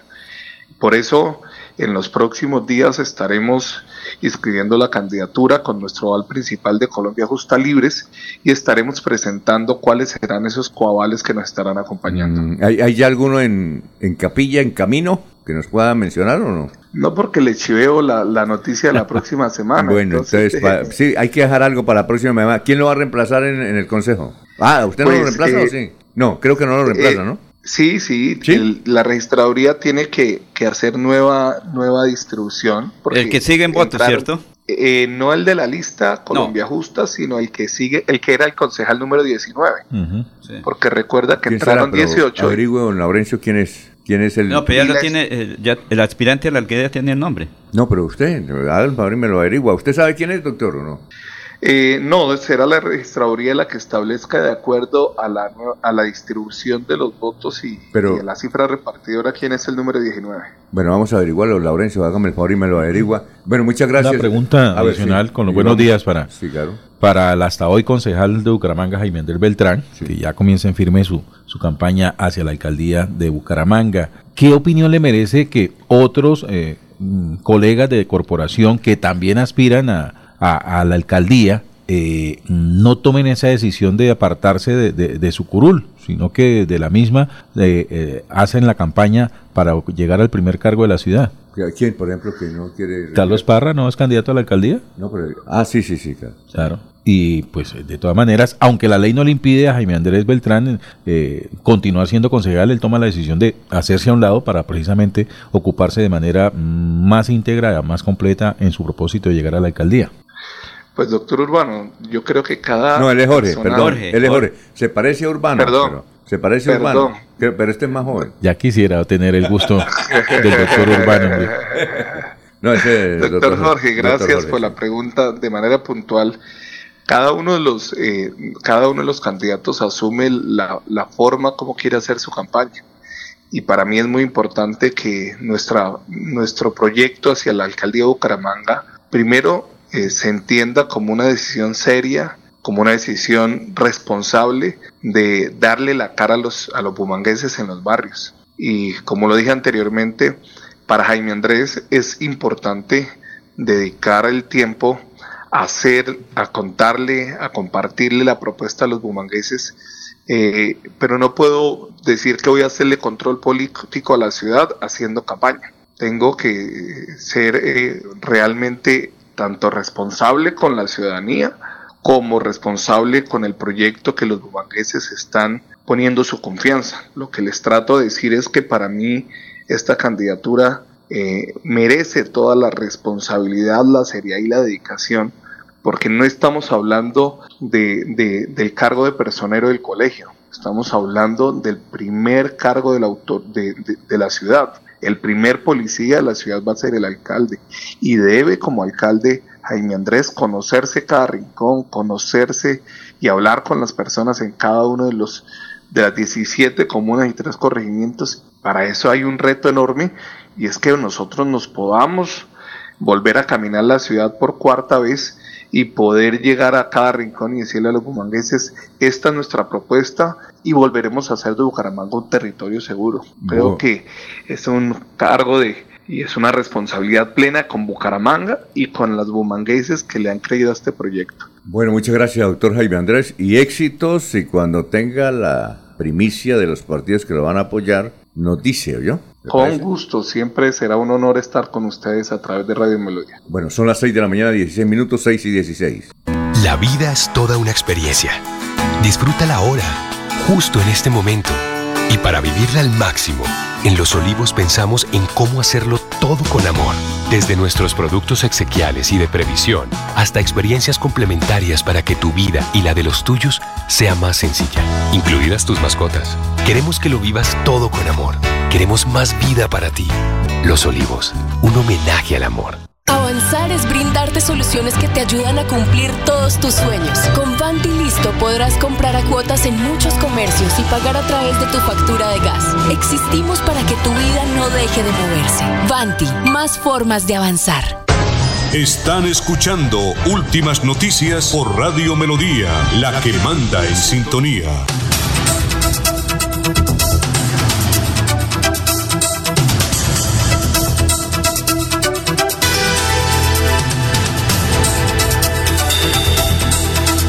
Las 6 y 17, las 6 y 17. Nos escribe aquí, saludo para el doctor Mike Pongo González, abogado. Eh, nos escribe algo interesante, ya lo voy a leer, sobre eh, la investigación contra Mauricio Aguilar y Doris Vega. Bueno, dice Mike, saludo para Mike Pombo. Un saludo fraterno para ti y para tu equipo. El abogado Cifuentes es defensor de la ex senadora Doris Vega. Dice que la instrucción de la Corte será archivada, que no habrá mérito para continuarla. Esa es la otra primicia. Bueno, ¿sabe quién, don Laurencio, va a ser candidato? Me parece a mí que va a ser candidato a la alcaldía de Lebrija. Javier Uribe. Ah. El hombre que hizo la campaña en moto la otra vez, ¿no? Sí, señor, pero se le varó la moto la vez pasada. No, la moto no. Lo que pasa es que a él lo salvó fue Álvaro Uribe. No, la vez pasada. La- También no, fue en la no, segunda no, Cuando él votación. fue, no, cuando él fue alcalde, yo Ah, recuerdo sí, que Álvaro Uribe sí. fue el que le salvó la No, y un papeleta. buen trabajo en el campo. El que iba a ser alcalde es nuestro amigo, el dueño ya de la renta, ¿cómo es? Donde venden quesos. Herme, eh, No. ¿Cómo es que se llama? Ah, Bueno, ahorita le preguntamos a Javier. Vamos a preguntar a- Humberto. ¿Ah? Humberto. Humberto. El doctor Humberto iba a ser alcalde. Y llegó Uribe, le hizo una Se reunión. perfilaba como el posible alcalde. No sé, no Humberto sabemos- Ledesma, si no estoy mal. Humberto Lesmes. Lesmes, por ahí, para. Humberto Lesmes, que nos escuche en la renta. Pero en Lebrija está el doctor Javier. Doctor Javier, nos place mucho en saludarlo. Lo saludamos aquí en Radio Melodía. Alfonso, un saludo muy especial a usted, a Laurencio y especialmente a la amable audiencia de Melodía que se oye en todos los rincones de la capital piñera de Colombia. Pero por supuesto, oiga, aquí recordamos con Laurencio que a usted le salvó la papeleta esa famosa reunión de Uribe ahí en Lebrija. Yo, estu yo tuve la oportunidad de asistir allá, me decían, no, Lesmen va a ser el alcalde. Y cuando salimos de la reunión dijeron, no, se le volteó el asunto. Esa reunión fue básica, ¿se acuerda? Sí, claro, Alfonso, eso fue un 2 de octubre del año 2011 en pleno furor del uribismo en Colombia y pues efectivamente el doctor Uribe vino, tenía que estar aquí a las 7 de la noche llegó a las 12 de la noche, había más de 10.000 lebrijenses esperándolo porque era la primera vez que venía a Lebrija un expresidente de la República y pues efectivamente eso motivó a mis electores y me garantizó un triunfo que impactó especialmente al campo en Lebrija porque el gran ganador de mi gobierno en mi periodo fue el campesino que recuperó vías, se construyeron 24 escenarios deportivos en el campo, se arreglaron todas las escuelas, se hicieron vivienda rural campesina, se hizo asistencia técnica agropecuaria y hubo una enorme inversión y todos los años se arreglaban los 600 kilómetros de vías terciarias de Lebrija en las 63 veredas, cosa que hoy en día no ocurre, hoy en día tenemos ruina y miseria porque este gobierno que tenemos en Lebrija está peor que el de Petro, no ha traído nada de inversión social al campo y hoy en día el campesino está totalmente decepcionado de la política. Oiga, doctor Javier, eh, es cierto que el actual alcalde de Lebrija, él antes de ser alcalde vivía en una piecita y que mucha gente le ayudaba para pagar la piecita y que ahora vive en Ruitoque. ¿Es en serio? ¿O eso es, o eso es, eh, eh, es mentira? Pues mire, Alfonso, en el mundo de la administración pública y de la política se especula mucho. Yo no puedo afirmar si eso es cierto, pero se escuchan muchos rumrunes y comentarios que tenía una casa de lujo en la Mesa de los Santos, que una cosa y que otra, que en carros último modelo y efectivamente, lamentablemente, pues como ha habido tanto del gobierno, poca inversión social, este alcalde recibió 300 mil millones de pesos en los tres años entre los recursos del municipio y los del acueducto municipal, mientras que yo administré tan solo 100 mil. Yo hice cerca de 400 obras en beneficio del pueblo lebrense. Este alcalde no ha hecho ni 50 obras, porque para él hacer 40 metros de placahuella eso es una obra cuando es más grande la cinta que en la misma placa huella, pero ha hecho de la política un circo y gobierna en las redes sociales. Ese muchacho vive en una burbuja, él no ha pisado suelo desde que se posesionó y cree que todo está bien cuando uno sale al campo y encuentra ruina y miseria, uno va a los barrios, no hay una calle pavimentada y la inversión social es nula por todos lados. Y lo que usted dice son comentarios en la comunidad que ojalá que Dios, yo, yo le he propuesto al pueblo lebrigense Alfonso algo que debería ser puesto estos municipios donde ha habido corrupción, en Florida Blanca, donde uno escucha, en Piedecuesta, en Girón, en Bucaramanga, crear una comisión de la verdad que es tanto de moda en los temas de los diarios de paz, donde estén vinculados unos cuatro o cinco profesionales que hagan una revisoría interna, una auditoría a la inversión que se hace en estos municipios en los cuatro años de estos alcaldes, porque uno lo único que escucha es cuestionamientos de los mandatarios y se volvieron alcaldes de redes sociales que no viven en la tierra y que vienen son nuvelando y lamentablemente la inversión social no se ve por ningún lado, solo negociados, privatizaciones, entregas en concesiones, como aquí lo intentó el alcalde Lebrija, como ampliar la concesión del alumbrado público, endeudar el municipio a siete o ocho años, cosa que no permitimos desde el Consejo como vocero de la oposición. Oiga, a ver, don Laurencio, pregunta. Oiga, eh, perdón, Javier, ¿usted todavía tiene la moto ya la vendió? Todavía es que andar en moto es un estilo de vida. Yo llevo 30 años en una moto. Ah, bueno. Cuando fui abogado estudiaba en la universidad en una moto. Cuando fui mensajero en la gobernación andaba en una moto. Cuando fui concejal las cuatro veces andaba en moto. Cuando fui alcalde hice mi campaña en moto. Y siendo alcalde administré Lebrija en una moto porque iba a las veredas a ver qué estaba haciendo la maquinaria, en qué estado estaban las escuelas veredales, qué problemas de seguridad había. Pero todo el mundo me identifica por ser un caminante en moto. Mm. Por las calles y veredas de la es decir, Piñera de Colombia. Usted está, pero una cosa, Javier, ¿usted va a ser candidato nuevamente? Sí, claro, ya ah. tengo el aval. Yo soy candidato de la nueva Fuerza Democrática del doctor Andrés Pastrana Arango y ah, del nuevo liberalismo de la familia Galán. No, y supongo que el doctor Uribe también le da el sello del Centro Democrático, ¿no? Supongo, ¿no? No, Alfonso Pineda, yo no recibí el, el, aval de la nueva fuerza del Centro Democrático porque yo no he definido el tema de gobernación y yo la verdad no aspiro a estar con el doctor Héctor Mantilla porque ese, ese muchacho le ha hecho un daño terrible a Lebrija porque ha sido el escudero del actual alcalde de Lebrija, lo ha encubierto. Aquí la Contraloría en Lebrija no ha existido en estos cuatro años y el alcalde le hizo campaña a Héctor Mantilla para que le ayudara ya con Freddy Anaya en la Contraloría. Aquí no hacen auditoría, no revisan una cuenta y el desgreño administrativo, el despilfarro del patrimonio del pueblo ha sido terrible. Entonces yo por eso como protesta simbólica lo digo claramente, no le voto a Héctor Mantilla porque aquí en Lebrija todos sabemos que él ha sido el encargado de encubrir al alcalde de Lebrija para que la Contraloría que no una cosa, pero, ejercer el control fiscal. Pero una cosa, el Centro Democrático no le dio el, el aval a Héctor Mantilla, sino al general, entiendo que es a, general Juvenal, ¿cierto? Sí, señor. Sí, señor. Sí, no le dieron el, aval a, Héctor Mantilla, sino que él va con el general. Bueno, oiga, a ver, Laurencio, pregunta para Javier. Javier, usted es una persona también defensora del turismo. Hidrosogamoso, usted estuvo muy pendiente cuando se estaba construyendo. Lo mismo que la vía. ¿Y cómo va ese proyecto de agua para Lebrija? Porque usted cuando estuvo como alcalde le tocó muy duro el agua para su municipio, tanto rural como urbano.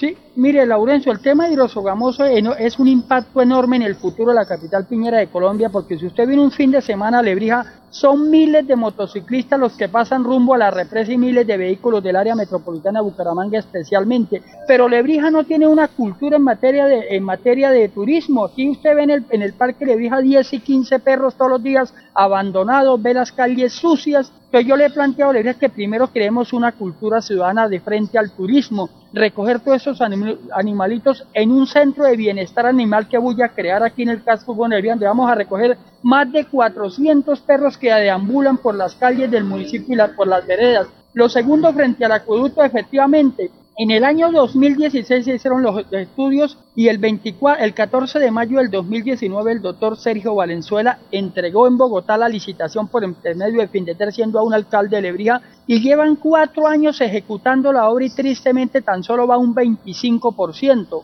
Esa es una preocupación que yo tengo enormemente y que tendremos que ir adelante a retomar ese tema y ejercer liderazgo, porque no es justo que una obra que en el momento valía 18 mil ya vaya en 25 mil millones de pesos y tan solo vaya un 25%. Vamos a dar una pelea y sobre todo lo que yo digo, ejercer liderazgo, porque al alcalde le falta mayor liderazgo. Él ha dejado que pase el tiempo cuando debía ser la obra bandera de su gobierno a mí me toca llegar el primero y al otro día irme para el Ministerio de Aguas y Medio Ambiente a buscar que se ejecute cuanto antes esta obra de la acueducto porque la plata está desde el año 2019, de por Dios, pero aquí no hay liderazgo. Esto es un municipio que está totalmente al garete, en un desorden administrativo, en una inseguridad ciudadana por la presencia de muchos jóvenes en el oscuro mundo de las drogas. En fin, hay que darle un revolcón a la capital piñera de Colombia y recuperar el campo. Yo soy un hijo del campo y el campo es fundamental para mí como futuro alcalde de Lebrija. Oiga, doctor Javier, ¿qué, qué otros candidatos hay en Lebrija? ¿Qué otros candidatos hay?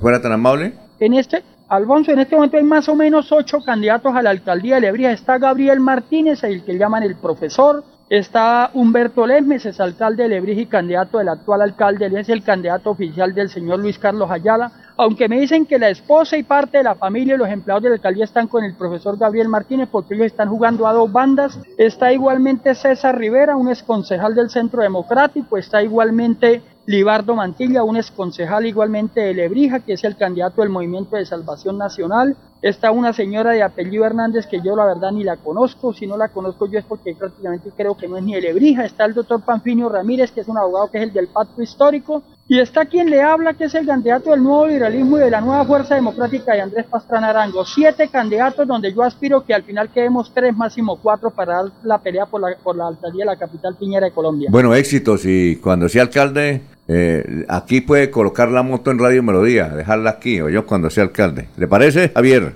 Hay una consulta. Sí, Alfonso, le agradezco mucho a usted, a, a, Laurencio y a la amable audiencia de Radio Melodía. Melodía se escucha en todos los rincones de Lebrija. Yo soy un oyente de Melodía desde los tiempos de Rafael Serrano Prade y su esposa y sigo siendo un oyente porque es una, una emisora muy escuchada por el campesino lebrijense y termino haciéndole un llamado, eh, Alfonso, eh, doctor Javier, sí. Sí, doctor Javier, pero antes es que tenemos una pregunta aquí. A ver, Jorge. Para un momentico la moto, Javier. Esto. Con los buenos días para don Javier. Es que me escribe un oyente, precisamente Lebrija, y me, eh, a través del internet me dice, don Jorge, buenos días. Este señor Javier Uribe, cuando fue alcalde de Lebrija, fue quien ofreció un terreno enorme para basurero en reemplazo del Carrasco.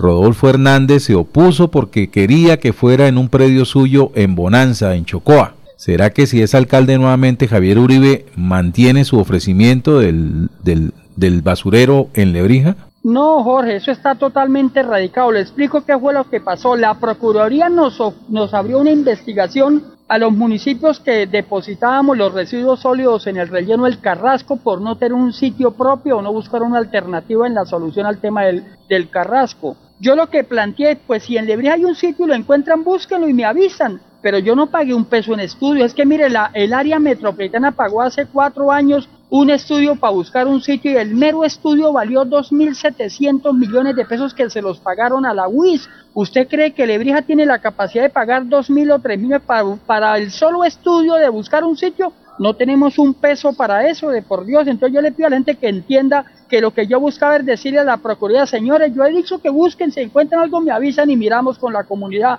Pero jamás no hay un sitio en Lebrija y menos en el Valle del Río Lebrija porque es la zona donde más hay agua en el municipio de Lebrija. Es una zona donde usted está el río Sucio, está la quebrada La Cundera, está la Salamaga, está la Cútiga, está la Santa Rosa, infinidad de quebradas que hacen imposible que se haga un relleno sanitario en el Valle del Río y en la zona alta Piñera es imposible porque está el aeropuerto internacional de Palo Negro y ustedes saben que al lado de un aeropuerto no se puede hacer un relleno sanitario porque el tema del peligro abierto a los aviones hace imposible. Es por esa razón que Lebrija nunca va a haber un relleno sanitario de impacto regional. Lo que nosotros hemos planteado es que Lebrija sí puede tener un proyecto para un relleno local que se encargue de tratar las 20 toneladas diarias de basuras que producimos en el municipio de Lebrija en separación, en clasificación, en sacar abono orgánico, pero es un proyecto muy bonito que yo le plantearé a mi pueblo, pero solo única y exclusivamente para las basuras del municipio de Lebrija. Bueno, muchas gracias Javier, muy amable, éxitos en su campaña. Para adelante, el hombre en moto quiere llegar a la alcaldía de Lebrija. Muy gentil, Javier a usted, Alfonso, a Laurencio, a toda la amable audiencia de Radio Melodía, a votar a conciencia este 29 de octubre. Es mi llamado a todo el pueblo lebrijense. Muy bien, son las 6 de la mañana, 31 minutos. Es que está conectado eh, don Freddy. Oiga, Freddy, no lo había. Me, eh, Anulfo, fuera tan amable, me envía el enlace, es que no veo aquí a Freddy. Freddy, lo estamos esperando acá. Aquí está la sillita. ¿Qué, ¿Qué pasó? ¿Qué pasó? ¿Lo dejó el bus? Se varó. Sí, casi, casi, casi me dejó el bus, pero no, don Alfonso, es que se me ha venido cruzando con mis temas profesionales y laborales, entonces eh, no los pude acompañar presencialmente, pero desde las 5 de la mañana escuchándolos y a la vez revisando mis documentos eh, laborales también. Don Alfonso, muy buenos días a usted, a todo el equipo de trabajo y a toda la audiencia de Radio Melodía, que como lo decía el candidato de Lebrija, llega a todos los rincones de Lebrija, y así como llega a todos los rincones de Lebrija, lleva a los demás municipios del departamento de Santander y de Colombia. Ya estamos a 101 días, don Alfonso, de las elecciones del 29 de octubre y con noticias traemos algunas noticias de pie cuestas, algunas notas políticas que tanto le interesan a toda nuestra audiencia. Bueno, y vamos a analizar, ya, ya que hablamos de la encuesta, en, pie de cuesta, pero es que les tengo otros datos políticos. Estaba esperando que llegara y ¿qué pasó? Cada rato eh, Laurencio mira a la ventana, ¿será que se accidentó alguna cosa? ¿O lo atracaron otra vez? ¿No? Pues, eh, Como está volviendo famoso. Bueno, eh, nos espera un momento, mi querido... Todo el tiempo que sea posible. Usted es el jefe. ¿En serio? Bueno, bueno, son las 6 y 33. En Melodía valoramos su participación. 316-550-5022 es el WhatsApp de Melodía para que entremos en contacto. Envíenos videos o fotografías de las noticias de su comunidad y las publicaremos en nuestros medios digitales. 316-550-5022. El WhatsApp de Melodía para destacar su voz. Melodía, la que manda en sintonía. ¿Alguna vez has soñado con entrar en una pintura? Llega a Bucaramanga Van Gogh Immersive Art Experience, una experiencia multisensorial, única y deslumbrante Gracias a la revolución digital, el arte y la tecnología se han unido para crear una nueva forma de expresión artística llamada experiencia digital inmersiva, la cual está conquistando el mundo, en especial Europa, Estados Unidos y China. Desde el 4 al 28 de julio en el Centro de Convenciones Neomundo, podrá disfrutar de un recorrido expositivo de alguna de las obras más icónicas de Vincent Van Gogh. Boletas en tu boleta. Cumple tus sueños con la Universidad Nacional Abierta y a Distancia UNAD. Contamos con más de 80 programas de educación superior para que crezcas profesionalmente desde el lugar en el que estés y a tu propio ritmo. Matricúlate ingresando a www.unad.edu.co y conoce todas las opciones que tenemos para ti. Más UNAD, más equidad.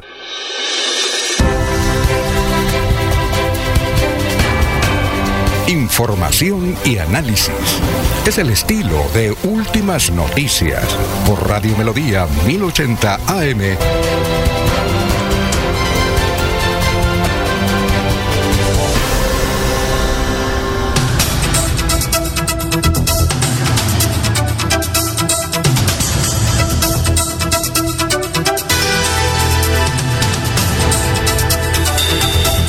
Noticias, Jorge, lo escuchamos. Son las 6 y 30, las 6 y 35 ya. Sí, don Alfonso, funcionarios de la Secretaría del Interior y de Desarrollo Social de la Alcaldía de Bucaramanga están haciendo un recorrido por algunas zonas de la capital santanderiana para identificar a migrantes en condición de calle. Se busca con esta jornada tener datos precisos de, de cuántos ciudadanos de Venezuela están en esta situación en la ciudad y dar respuesta a sus necesidades entre el gobierno nacional, cooperación internacional y el gobierno municipal.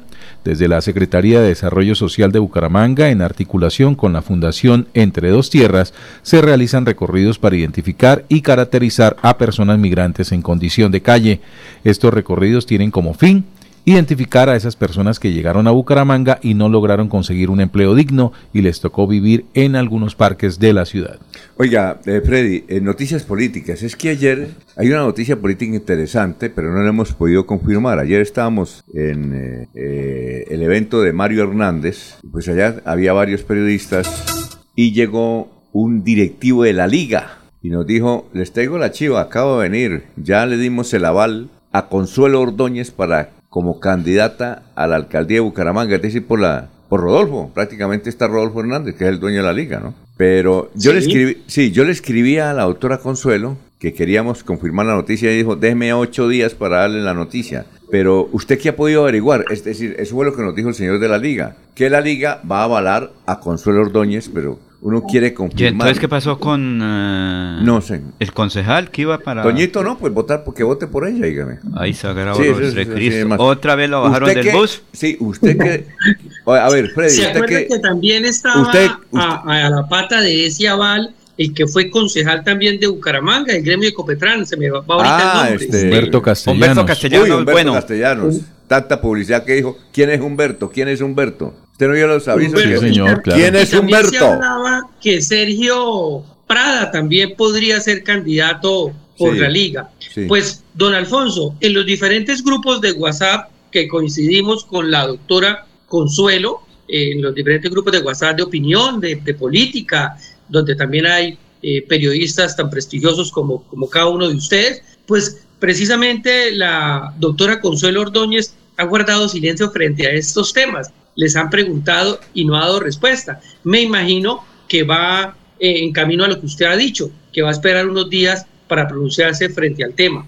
Pero Pero el- yo personalmente no tengo ningún dato al respecto. Lo que sí es una gran ayuda para la doctora Consuelo, creo yo. Eh, y además... Y otro, otro que quedó ahí como, como el ternero, ¿Quién es? Jorge Figueroa Clausen. No, pero es que Jorge... Ay, No, pero Jorge, eh, él va es por el Centro Democrático, creo. Pero creo que él va a tener por el Centro Democrático. A propósito de Jorge, le tengo una noticia, eh, Fred, y le voy a preguntar. Él va a hacer un stand-up comedy sobre su padre, Luis Enrique Figueroa. Usted sabe que Luis Enrique Figueroa es el hombre de las anécdotas, ¿no? Tiene mucho humor. total.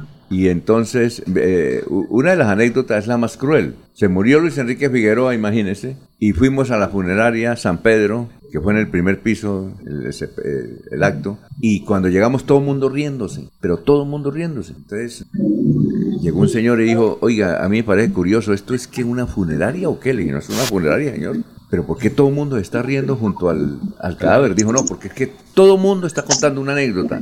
Y todas las anécdotas de Luis Enrique Figueroa son de risa. Sí, todas. ¿Sí? Entonces ya, con él- entonces parece que Luis eh, Jorge va a hacer un stand-up comedy, no sé si él va a actuar, pero yo creo que sí, ¿no? Y va a cobrar por la boleta a esa reunión para financiar la campaña. ¿Usted cuántas eh, boletas eh, le, le dejamos, don Freddy, para...? Ninguna, don Alfonso. No compraría ninguna boleta para una campaña de Jorge Figueroa porque... Pero, pero se, pero se sí podría reír, pero decir se que podría es un reír, chiste. hermano. Se podría reír No, don bastante. Alfonso, es que además, eh, además Jorge Figueroa es una mala copia de su padre Luis Enrique Figueroa. Ni siquiera en el humor lo imita. Entonces, la campaña de Figueroa, con todo respeto, no tiene ninguna. Nos va a tocar hacer otra correcto, reunión para invitar. válido. Freddy prefiere comprarle el bono a Chucho Limonada. Uy, sí, sí, y, y le ayuda a vender también. Pero no, no, es que Jorge Figueroa, mire, ahorita eh, don Alfonso está diciendo que le van a dar al balance del Centro Democrático. No, no se lo van a dar, no se lo van a dar porque a, una persona que no es seria en sus planteamientos de ciudad, que no es seria en cada una de sus opiniones, pues no tiene ninguna credibilidad, don Alfonso. Mire, estaba diciendo que le iban a dar el aval del pa- partido Oxígeno Verde, eh, lo eh, vendió con bombos y platillos que se lo iban a dar y no se lo dieron. Eh, con, eh, con la liga, mire lo que pasó. Ahora el Centro Democrático, no, no, no. Yo pienso que yo no sé si, al- si hacia Jorge Figueroa le alcanza para el Consejo. Tampoco creería, tampoco creería. Uy, Pero, yo pero- pienso que debería ponerse de edil allá donde viven los ricos, donde vive él. Está, está muy duro usted con... con Pero, va a tocar- Freddy- nos No, va a tocar hacer- a invitarlo otra vez aquí al noticiero a, a Jorge Figueroa para ver si usted eh, cambia un poquito de la actitud frente a Jorge. Está, ha sido muy duro con Jorge. Hemos perdido un oyente.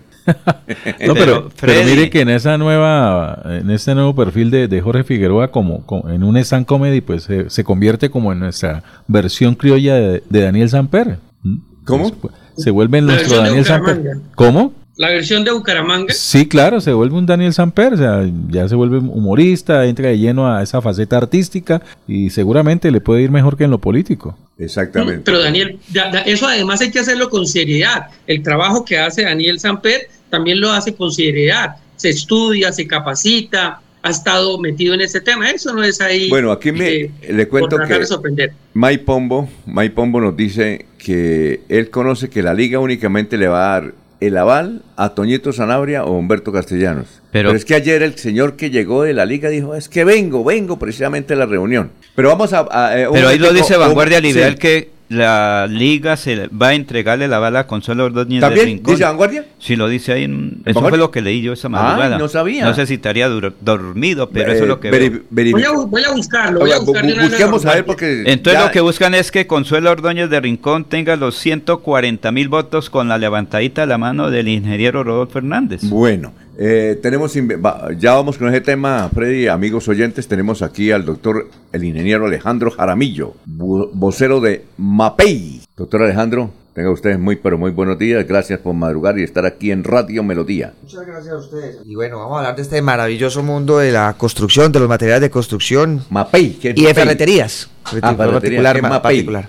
Mapei es una de las cuatro marcas que maneja todo el negocio de químicos para la construcción a nivel mundial. 17 eh, años en Latinoamérica, 6 años ya en Colombia. Ajá. Y bueno, ya después de estos primeros cinco años de mucho éxito, eh, ya venimos aquí un poquitico con expansión en las regiones. Es decir, Mapei es todo lo que tenga que ver con construcción. Todo, absolutamente todo. ¿Todo, Desde que un maestro, desde que un constructor mueve la tierra hasta que entrega el proyecto ah, final. ¿Y tiene almacenes y todo eso? Eh, nuestro foco es principalmente el tema de la distribución. Nosotros tenemos... Ah, no eh, tiene almacenes, sino distribución. Tenemos unos almacenes propios que ofician como, como temas de marca. Aquí principalmente el próximo mes, los próximos 15 estaremos abriendo aquí en la Avenida La Rosita. Ah, sí, ¿qué parte? Eh, Avenida Rosita, ahí abajo de la concesionaria. De, por, la, por la 25. Exactamente. ahí vamos, oiga, buen sitio. Ahí, sí, sí, Muy exactamente. Buen lugar. Pero nuestro foco y, y, nuestro, y, nuestro, y nuestro core de negocio es principalmente eh, llevar todas nuestras soluciones, todas nuestras alternativas al canal ferretero principalmente. Ah, a estas más de 1.200 ferreterías que hay aquí en Santander y particularmente en Bacuramanga. Es nuestro foco de negocio, es nuestro pilar fundamental y nuestra plataforma. ¿Ustedes surten las ferreterías? Sí, señor. Asesoramos, llegamos al usuario final, pero siempre a través de... ¿Y el hecho que le pongan competencia no se, ponen, no se preocupan aquí? No. Porque eso es competencia mayor, ¿no? Yo, yo no le llamo a la competencia un problema, yo le llamo competencia. Yo creo que con la competencia, la competencia te hace ser mejor, te hace exigirte. Nosotros, por ejemplo, somos una compañía nueva en el mercado latinoamericano, nueva en el mercado colombiano. Pero muy vieja en el Pero con mucho conocimiento en el tema de, este negocio. De más de 85 ah. años, base Italia. Bueno, pero oiga, mire. O sea, es un gran depósito para los demás. Es un gran centro de soluciones para todo el mundo de la construcción, para el ferretero, para el maestro, para el constructor, para el ama de casa, para todo en absoluto. Doctor, aquí hemos entrevistado mucha gente que dice, venga, tiene un lotecito, le vamos a construir su casa y invierte poquito ¿Eso es serio o eso es.? Eh, uno dice, bueno, será una, una tomadera de pelo, ¿no? Además, mire, el caballero tiene una cantidad de lotes en el sur de Santander. Mire, aproveche. La familia, sobrinos que son ingenieros. Aproveche. Sí tienen todo ¿Es cierto que se puede construir así tan rápido una casa? Más que rápido, la clave es, ser eficientes. El, el, que, el que maneja el mundo de la construcción sabe que el tiempo en obra es plata, ¿cierto? Entonces empiezan a aprender a eso y todo ese tema. Entonces. Pero le voy a dar un tema. La construcción es un pilar fundamental de la economía.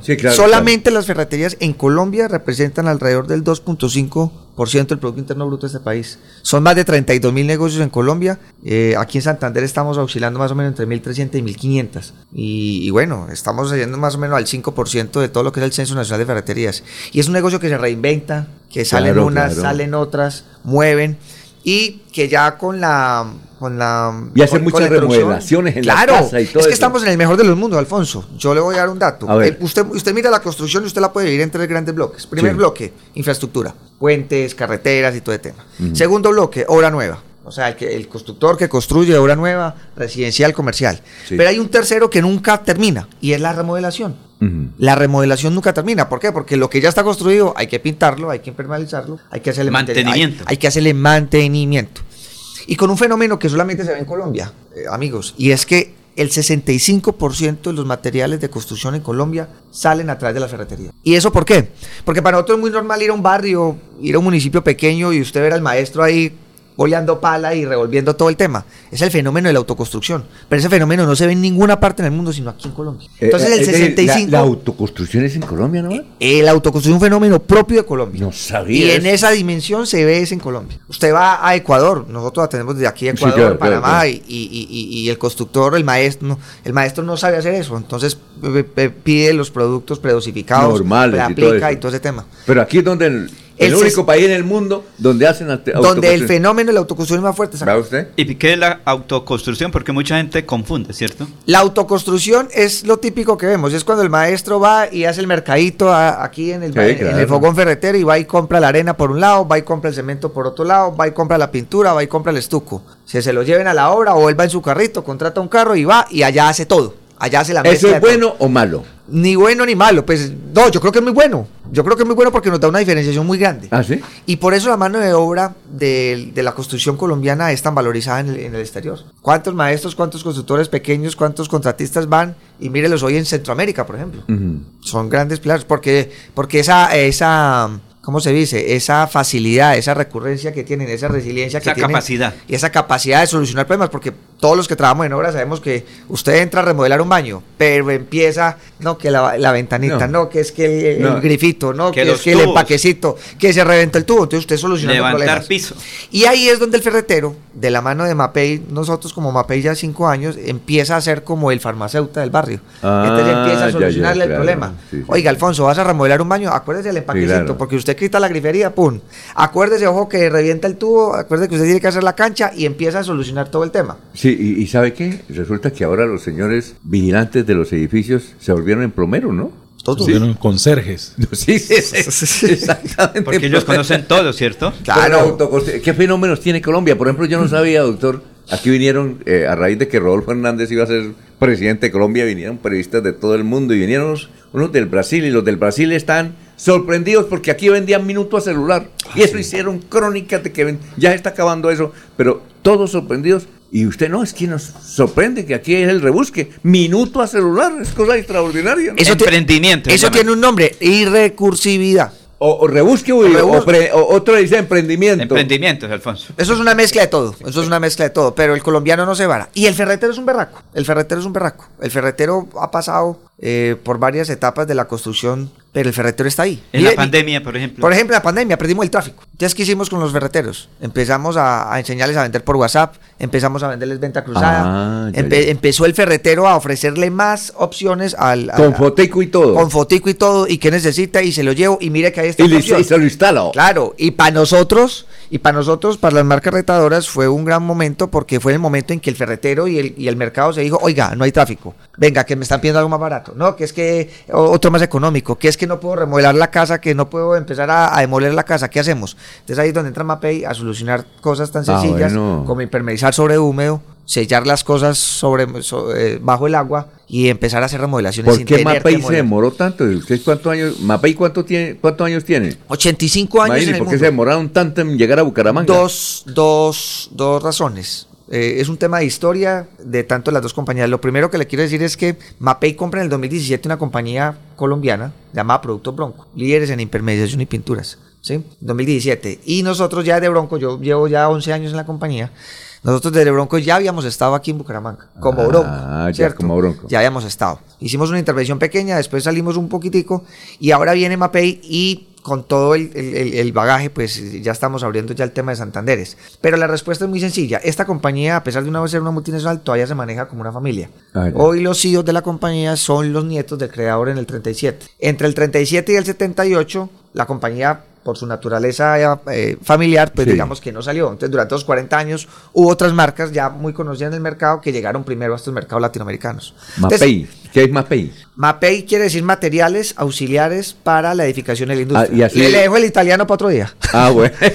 Eh, así, así se conoce en el mundo, Mapei. MAPEI, MAPEI, líder en mundial en, en adhesivos cerámicos y boquillas. Bueno, doctor, oiga, gracias por haber venido. ¿Cuándo es que inauguran para ir a...? Eso habrá cóctel y todo eso, ¿no? Sí, posiblemente, estaremos averiguando. Lo que pasa es que nuestro primer foco es empezar a operar. ¿Qué es Ajá. empezar a operar? Empezarle a, a- a- a entregar directamente a las ferreterías, que es nuestro foco y nuestro pilar. Y cuando tenga el almacén noticia para hacer otra entrevista, debe. Seguro que sí. Por su apellido y por su habla, debe ser paisa, ¿o no? Jaramillo Gutiérrez. Bueno, Pero no italiano. No italiano, tengo pinta, pero, pero tengo apellido colombiano. Ah, bueno, muchas gracias. Muy- en redes sociales, ¿cómo figura Mapei? Estamos en, en YouTube, estamos en Instagram, Mapei, estamos en Mapei Colombia. Mapei Colombia. Mapei Colombia. Ahí cualquier dirección. Cualquier dirección y cualquier asesoría con mucho gusto. Bueno, mire, eh, Laurencio, ahí tiene su socio para los lotes allá, ¿no yo? No, para los sobrinos son los constructores allá. Sí, en eso ellos tienen, sí. Un mensajito de 10 segunditos. A ver, perfecto. Simplemente eh, invitar ahí, darle las gracias a estas más de mil ferreterías que ya están en Santander, ¿sí? Eh, ya nos conocen, ya saben quién es la marca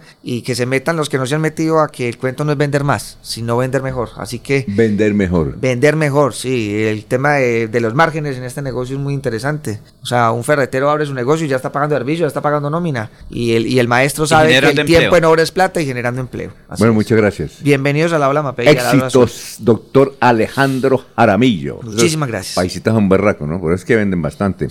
Bien Seis- organizados. 6 y 53.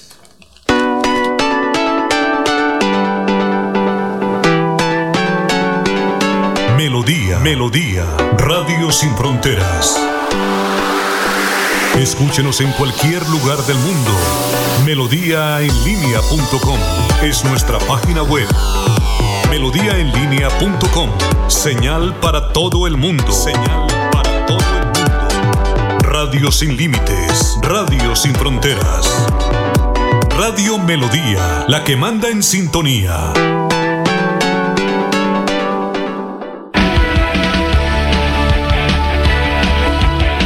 Melodía es la radio que lo tiene todo. Noticias. Deportes. Música. Variedades.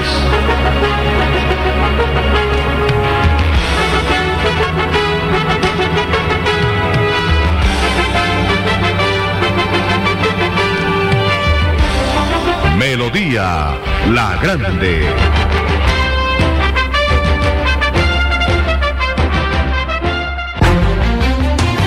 Continuamos con las últimas noticias en Radio Melodía. Radio Melodía, la que manda en sintonía.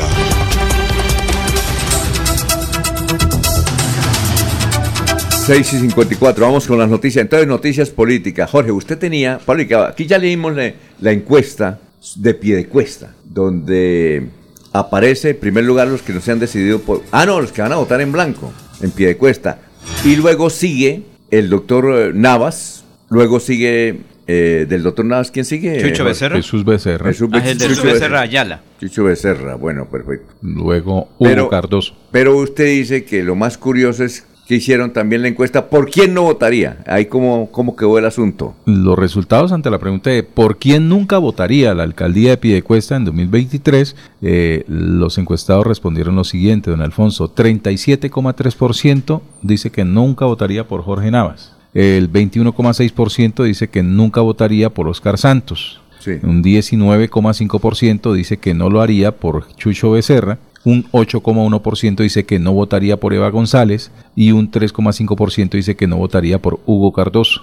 Mm, muy un, bien. un 2,1% dice que no votaría por otros candidatos y un 7,9% dice que no sabe, no responde. Bueno. Eh, a ver, don Freddy, ¿qué otras noticias políticas tiene usted? Mire, don Alfonso y todos los amigos de Radio Melodía, en Bucaramanga, en Piedecuesta, también se va a estrenar un concejal eh, que llegó en estos días de nuevo al consejo. Él ya había sido concejal, pero en las elecciones pasadas no alcanzó a llegar. Se llama Daniel Jurado. Él va a reemplazar al concejal Julián Fonseca del partido de la U. Julián Fonseca está por fuera eh, del país, por fuera del municipio, y en el consejo pues le daban una especie de licencia, permiso por algunos meses, pero ya se le cumplió esta licencia y al no regresar, entonces, eh, digamos así, el cargo queda vacante y por tanto tendría que seguir el otro concejal. Y por eso asumió Daniel Jurado como concejal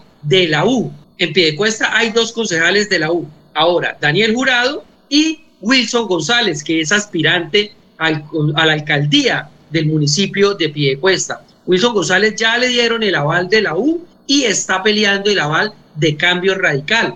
En esa casa política de Wilson González son muy fuertes políticamente. Allí su, eh, la esposa de su padre, Wilson González, que fue también concejal de Piedecuesta, ella es concejal actualmente, Mari Sánchez por cambio radical. Y están haciendo todo lo posible a ver si Wilson González también le entregan el aval de cambio radical. Y, y si fuera así, quedaría con dos avales, el aval de la U y el, el aval de cambio radical. Eso por ese lado eh, frente al partido de la U. Y esa encuesta, don Alfonso, eh, que se ha venido anunciando mucho, ¿no? En que escogería un candidato único entre Chucho Becerra, entre Oscar Santos y Raimundo, pues cada vez parece más lejana, si se está haciendo, vamos a ver si se cumplen sus compromisos, porque Raimundo eh, definitivamente no va a ir como candidato, eh, como candidato por el Partido Conservador. Oscar Santos ya tiene el aval del Partido Liberal y Chucho Becerra tiene su nuevo aval del partido del expresidente Andrés Pastrana. Entonces, yo no sé qué vaya a pasar ahí. Yo pienso que al final cada uno va a seguir su carrera eh, a la alcaldía de Piedecuesta y lo pueden hacer porque Chucho Becerra tiene un reconocimiento importante en Piedecuesta Sí, y claro. lo mismo el concejal Oscar Santos. Entonces yo pienso que ellos van a llegar hasta la final y tienen con qué. Bueno, vamos a ver qué, qué sucede, ¿no, Jorge? Son las 6 de la mañana, 58 minutos. Bueno, y lo de Consuelo, entonces, ¿qué hacemos? Toca esperar que ella se pronuncie, ¿no es cierto? Porque a no ser que... Pero yo estoy revisando aquí en Vanguardia- ¿Cómo? Estoy revisando en Vanguardia, Laurencio, y no encuentro la noticia. Está la noticia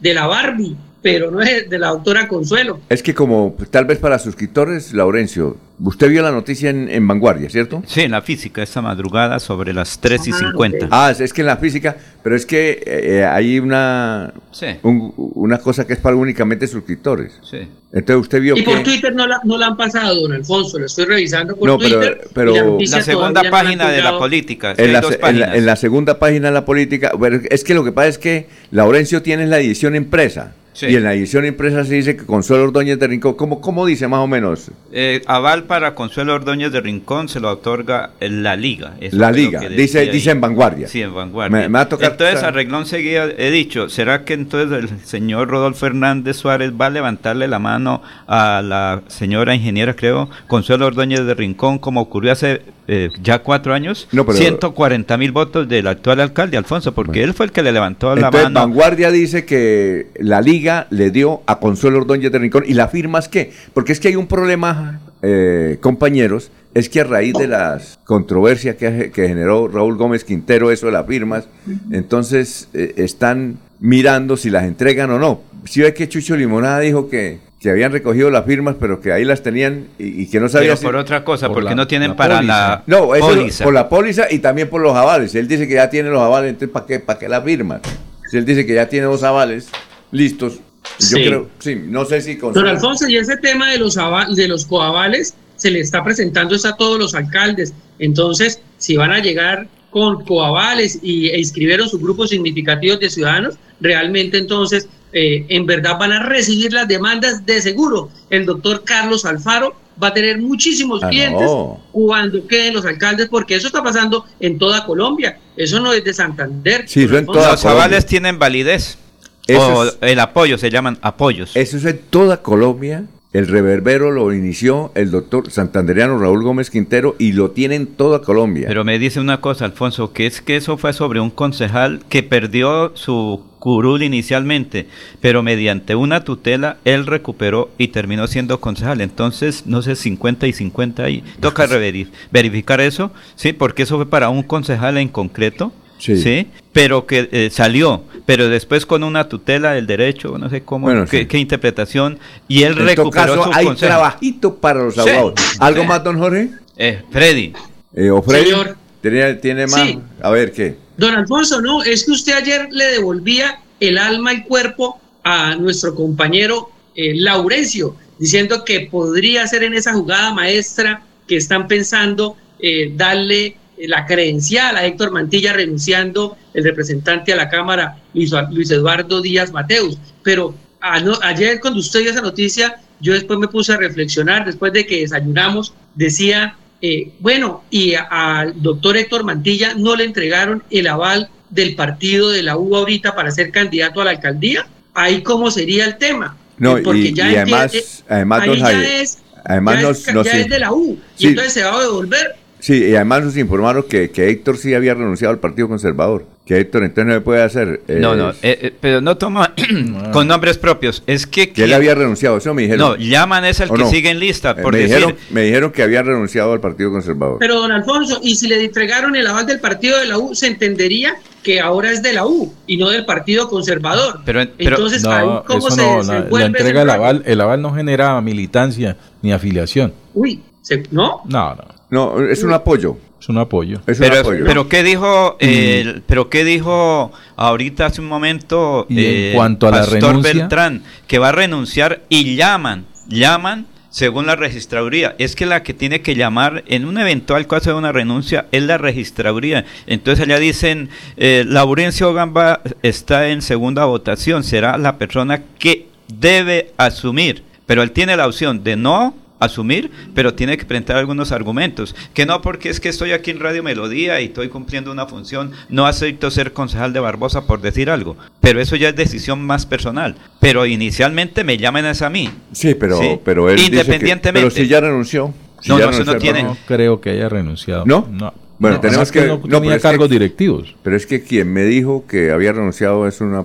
que muy importante es la y ha llegado renuncia. a, A la casa. A, a Héctor, sí. Bueno, vamos a una pausa, son las 7 de la mañana, 3 minutos, estamos en Radio Melodía. Aquí Bucaramanga, la bella capital de Santander. Transmite Radio Melodía, Estación Colombiana, HJMH, 1080 kilociclos, 10.000 vatios de potencia en antena, para todo el oriente colombiano. Cadena Melodía, la radio líder de Colombia. Cumple tus sueños con la Universidad Nacional Abierta y a Distancia UNAD. Contamos con más de 80 programas de educación superior para que crezcas profesionalmente desde el lugar en el que estés y a tu propio ritmo. Matricúlate ingresando a www.unad.edu.co y conoce todas las opciones que tenemos para ti. Más UNAD, más equidad. En Radio Melodía, últimas noticias. Las noticias de la hora. Las noticias de la hora. Bienvenidos, soy Florentino Mesa y esta es la vuelta al mundo en 120 segundos. La ONU advirtió que el mundo debe prepararse para olas de calor más intensas en momentos en que varias zonas del hemisferio norte experimentan temperaturas sofocantes que han provocado incendios y amenazan la salud de la población. Rusia volvió hoy a atacar masivamente el puerto de Odessa por segundo día consecutivo tras suspender el acuerdo de exportación de grano desde puertos ucranianos, mientras que traslada activamente a mercenarios a Bielorrusia. Ucrania condenó el ataque ruso con misiles y drones contra infraestructuras portuarias de Odessa dedicadas a la exportación de grano y pidió que se intensifique la presión sobre Rusia para evitar que consiga sabotear la salida del cereal ucraniano. Corea del Norte disparó hoy dos misiles de corto alcance al mar de Japón en aparente respuesta a la llegada a Corea del Sur de un submarino estadounidense con armas atómicas y a la celebración de la primera reunión del Consejo de Consulta Nuclear entre Seúl y Washington. El presidente de Estados Unidos Joe Biden calificó de indestructible la relación con Israel a pesar de las tensiones con el primer ministro Benjamin Netanyahu y su reforma judicial durante una reunión en la Casa Blanca con su homólogo israelí Isaac Herzog. El expresidente estadounidense y precandidato a las presidenciales de 2024 Donald Trump afirmó que cuenta con ser acusado penalmente por su rol en el asalto al Capitolio en enero de 2021. El magnate es objeto de otras investigaciones judiciales. El número de muertos por una secta apocalíptica en Kenia ha superado la marca de los 400 luego que los detectives exhumaron más cadáveres, al parecer todos seguidores de un líder que les ordenó dejar de comer para morir y así conocer a Jesús. El expresidente panameño Ricardo Martinelli, quien aspira a volver al poder en 2024, fue condenado a casi 11 años de cárcel por blanqueo de capitales durante su mandato, en una sentencia que el exgobernante apelará y que considera parte de un plan para inhabilitarlo. A 14 ascendió el número de muertos tras una avalancha ocurrida en el municipio de Quetame, departamento de Cundinamarca, Colombia, que también deja por ahora 10 heridos, confirmó el gobernador provincial.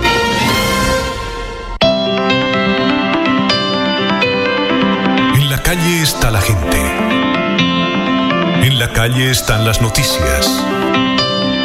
En la calle está la radio. Donde la ciudad vive, donde la ciudad se mueve, se producen las noticias y ahí está nuestra radio. Melodía, en la calle, al lado de la gente, donde se viven las noticias.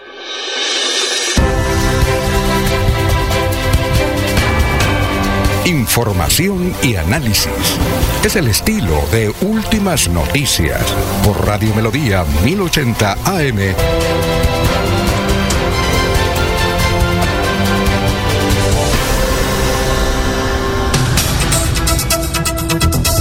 Son las 7 de la mañana, un minuto. Oye, antes de ir con, con don Freddy, que debe estar conectado ya nuevamente. ¿Sí está conectado Freddy? No. Sí, bien, perfecto. Antes de ir con Freddy, eh, apareció un video, por ahí me mandaron un video de Horacio José Serpa cuando era cuando estaba en el Consejo de Bogotá y quería ser candidato al Senado de la República o a Cámara fue. Senado de la Senado de la República. República. Hay un video de Horacio José, no sé si ustedes ya lo han visto, yo no lo voy a publicar, pero hago referencia ya que me ha escrito varias veces eh, la señorita del municipio de Piedecuesta, que Horacio José dice, yo quiero decirles que Bogotá me ha dado de todo. Yo soy un bogotano de raca mandaca, Bogo- yo le agradezco a Bogotá, aquí, na- aquí me casé, aquí nacieron mis hijos, soy hincha de millonarios. Es decir, yo estoy pegado a esa Bogotá. ¿Le hará daño ese video al doctor Horacio José o no? ¿Usted qué piensa, Freddy? ¿Ah? Pues don Alfonso, usted Lo- sabe que todas Ah, eh, se lo voy a mandar a Anulfo. en- Se lo voy a mandar a Anulfo a ver si, si lo alcanzamos a escuchar. Anulfo, eh, para ver si lo sacamos. ¿Usted no lo ha visto? Me- me- No, no lo he visto, don Alfonso, pero todo es, todo vale en campaña. Y, es- y Ah. las redes sociales tienen la huella digital y esa no perdona. Y así como se la tienen guardada a. ¿Será a que le Horacio hace José, daño? Se la tienen guardada a todos los candidatos a cualquier cargo que quieran aspirar. Bueno, bueno, entonces mientras viene Don eso, Alfonso. que cuénteme, gran hombre. Yo había dicho que no iba a tocar ese tema Horacio Serpa, pero, Pero las pues es que circunstancias. sí, uno a veces llevan, promete, ¿sí? pero yo también. Hágale, hágale, Sí. eso no pasa nada. sí, Horacio sí. Serpa, Horacio José Serpa, Horacio José Serpa necesita con urgencia que replantee toda su, su campaña para la alcaldía. Pero de se puede aún, se puede, se puede.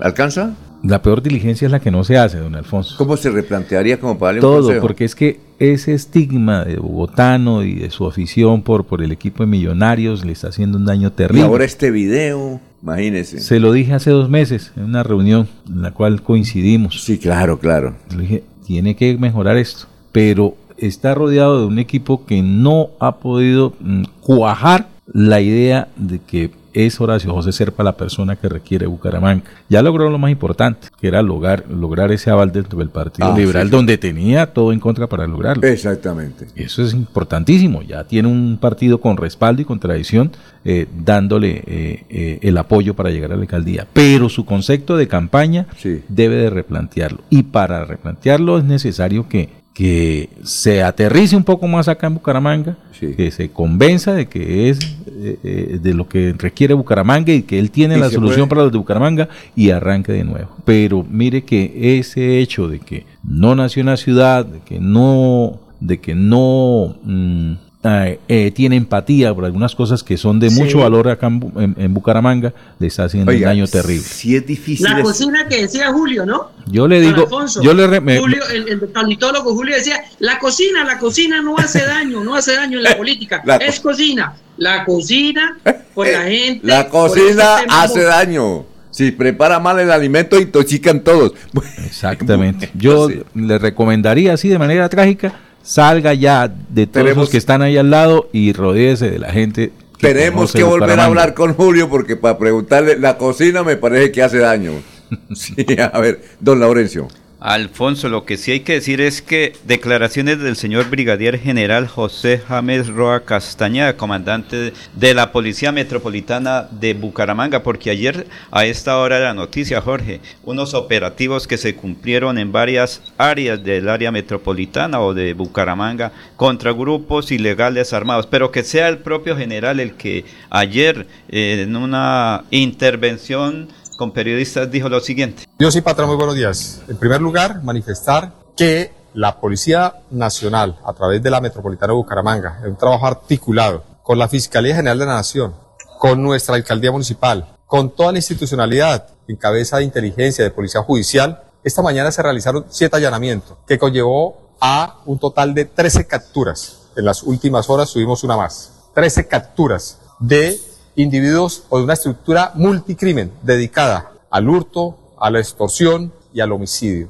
Esta estructura tenía una intención de trabajar en un outsourcing con el tren de Aragua. Con esta captura se rompe cualquier tipo de vínculo que haya querido tener esa estructura criminal. Hoy tenemos que manifestarle entonces a la comunidad que tenemos una ciudad segura, una ciudad pensando siempre en el desarrollo y en el bienestar de los ciudadanos, en un trabajo interinstitucional con nuestra Fiscalía General de la Nación, Y por supuesto, de la mano con todas las instituciones, en especial con la alcaldía, nuestra gobernación, podemos entregar a un área metropolitana segura para la convivencia pacífica de sus residentes. Realizamos siete allanamientos, sector de Colorados, en el sector de Luz de Salvación, en el sector de La Joya y otras zonas. Lo que tenemos que manifestarles a ustedes es que seguimos aún identificando y capturando. Aún tenemos todavía un reto y es capturar dos personas. En las próximas horas estaremos dando esa buena noticia a la comunidad del área metropolitana. Hace parte del proceso investigativo, información que seguramente mañana estaremos mostrando a ustedes con videos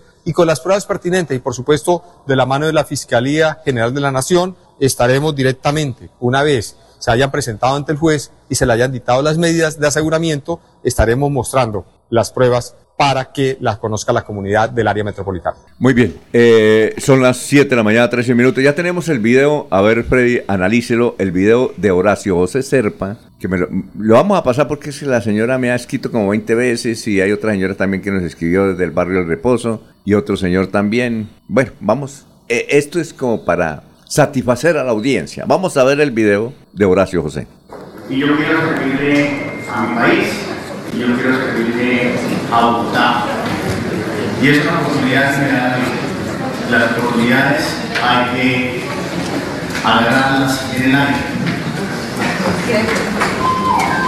Trabajé con Bogotá, Bogotá me lo ha dado todo. Mi familia, mi hijo, mi segundo hijo, que nacerá en febrero, va a ser Bogotá. Aquí, aquí estudié, aquí tuve la oportunidad de, de ingresar al consejo, conocer a personas maravillosas como ustedes, a funcionarios correctos, a funcionarios diligentes, a personas que siempre están buscando la forma de servirle a la ciudad del consejo. Así que simplemente gracias. Gracias a la administración, gracias a los funcionarios del consejo, pero muchísimas gracias a mi equipo de trabajo, que nunca me abandonó, que sí. Bueno, oiga, ¿cuántos kilómetros hay de Nueva York a Bucaramanga? ¿Cuántos kilómetros? Muchísimo. Oiga, ¿Por y, yo, y escucho la risa. Oiga, y escucho la risa de Miguel Ángel Sánchez. ¿En serio? No, no, no, no, la escucho. ¿Ah? Bueno. Oiga, ¿le podrá hacer daño ese video o no? Yo pienso que lo que puede hacer el doctor Horacio José es editar el video y decir que creció en Bucaramanga, que sus hijos nacieron en Bucaramanga y ponerle contexto como si ese video fuera de Bucaramanga. fatal ese Sí, video. no, ese video le va a hacer mucho daño. Yo creo que Porque sí. es que la gente vota por la cocina, otra vez volvemos a repetir. La gente, eso afecta muchísimo. Y ahí queda claro que la ciudad de Horacio José Serpa es la ciudad de Bogotá. Él debió haber aspirado a Bogotá o en un principio, como se le había dicho, aspire a Barranca Bermeja, donde su padre tiene un buen reconocimiento. Entonces, queda claro que él es un extranjero hincha del Millonarios. Vamos a una pausa y está Barranca Bermeja. Son las 7 de la mañana, 16 minutos. Soel Caballero está en Últimas Noticias de Radio Melodía 1080 AM. Buenos días, Alfonso, para usted, para los compañeros, igualmente para todos los oyentes. Bloqueos temporales en la vía que comunica el corregimiento, el centro, con la vereda Campo 23 por parte de las comunidades asentadas en esa zona. Los habitantes exigen señalización e iluminación a las autoridades de tránsito en la vía porque dicen que el alto índice de accidentalidad es muy alto en ese lugar y por eso reiteraron el llamado a las autoridades de tránsito para que procedan a realizar la iluminación y demarcación, así como señalización en ese lugar para evitar hacia el futuro que se presenten nuevos accidentes de tránsito. Por otra parte, se llevó a cabo el lanzamiento del Movimiento Social de Mujeres contra la Guerra y por la Paz en el marco del aniversario número 51 de la Organización Femenina Popular. También se llevó a cabo el lanzamiento de la emisora comunitaria de mujeres La Moana con sede en Barranca Bermeja. El movimiento cuenta con la participación de organizaciones sociales de la región Magdalena Medio, pero también inicia un trabajo con miras a convocar a organizaciones a nivel nacional. La directora de la Organización Femenina Popular, Yolanda Becerra, manifestó que Barranca Bermeja es el municipio donde más hubo víctimas en hechos ocurridos en el año 2022 con un reporte de 790 denuncias, seguido por Aguachica Cesar con 131 eh, y Puerto Boyacá con 116. Noticias con las que amanece el distrito. Continúen compañeros en estudios en últimas noticias de Melodía 1080 AM. Enrique Ordóñez Montañés está en Últimas Noticias de Radio Melodía 1080 AM. Son las 7:18 minutos. Mañana 20 de julio se conmemoran 213 años de nuestra independencia y vamos a pedirle al profesor Enrique Ordóñez que nos aclare algunos errores que nos enseñaron en escuelas y colegios y que aparecían en los textos de historia. Primera pregunta, profesor. ¿Por qué es un error decir que somos independientes por un florero? Muy buenos días, Alfonso y oyentes de Últimas Noticias. Sí, ese es lo más absurdo que puede haber, pensar que somos independientes por un florero. Sucede que pues nadie tiene la culpa, pues los 20 de julio, todos los días 20 de julio, cuando se eh, conmemoramos esta fecha, y, salen los reporteros de televisión a preguntar en la calle y la gente, no, todo es por un florero, la independencia del florero, no, no, no, no, no, no, eso es lo más absurdo que puede ocurrir, pero nadie tiene la culpa, es que así nos enseñaron en las escuelas y colegios, como usted dijo, y también en los textos de historia, en, en Rula, Eugenio León, eh, las de los hermanos cristianos, el hermano José Ramón,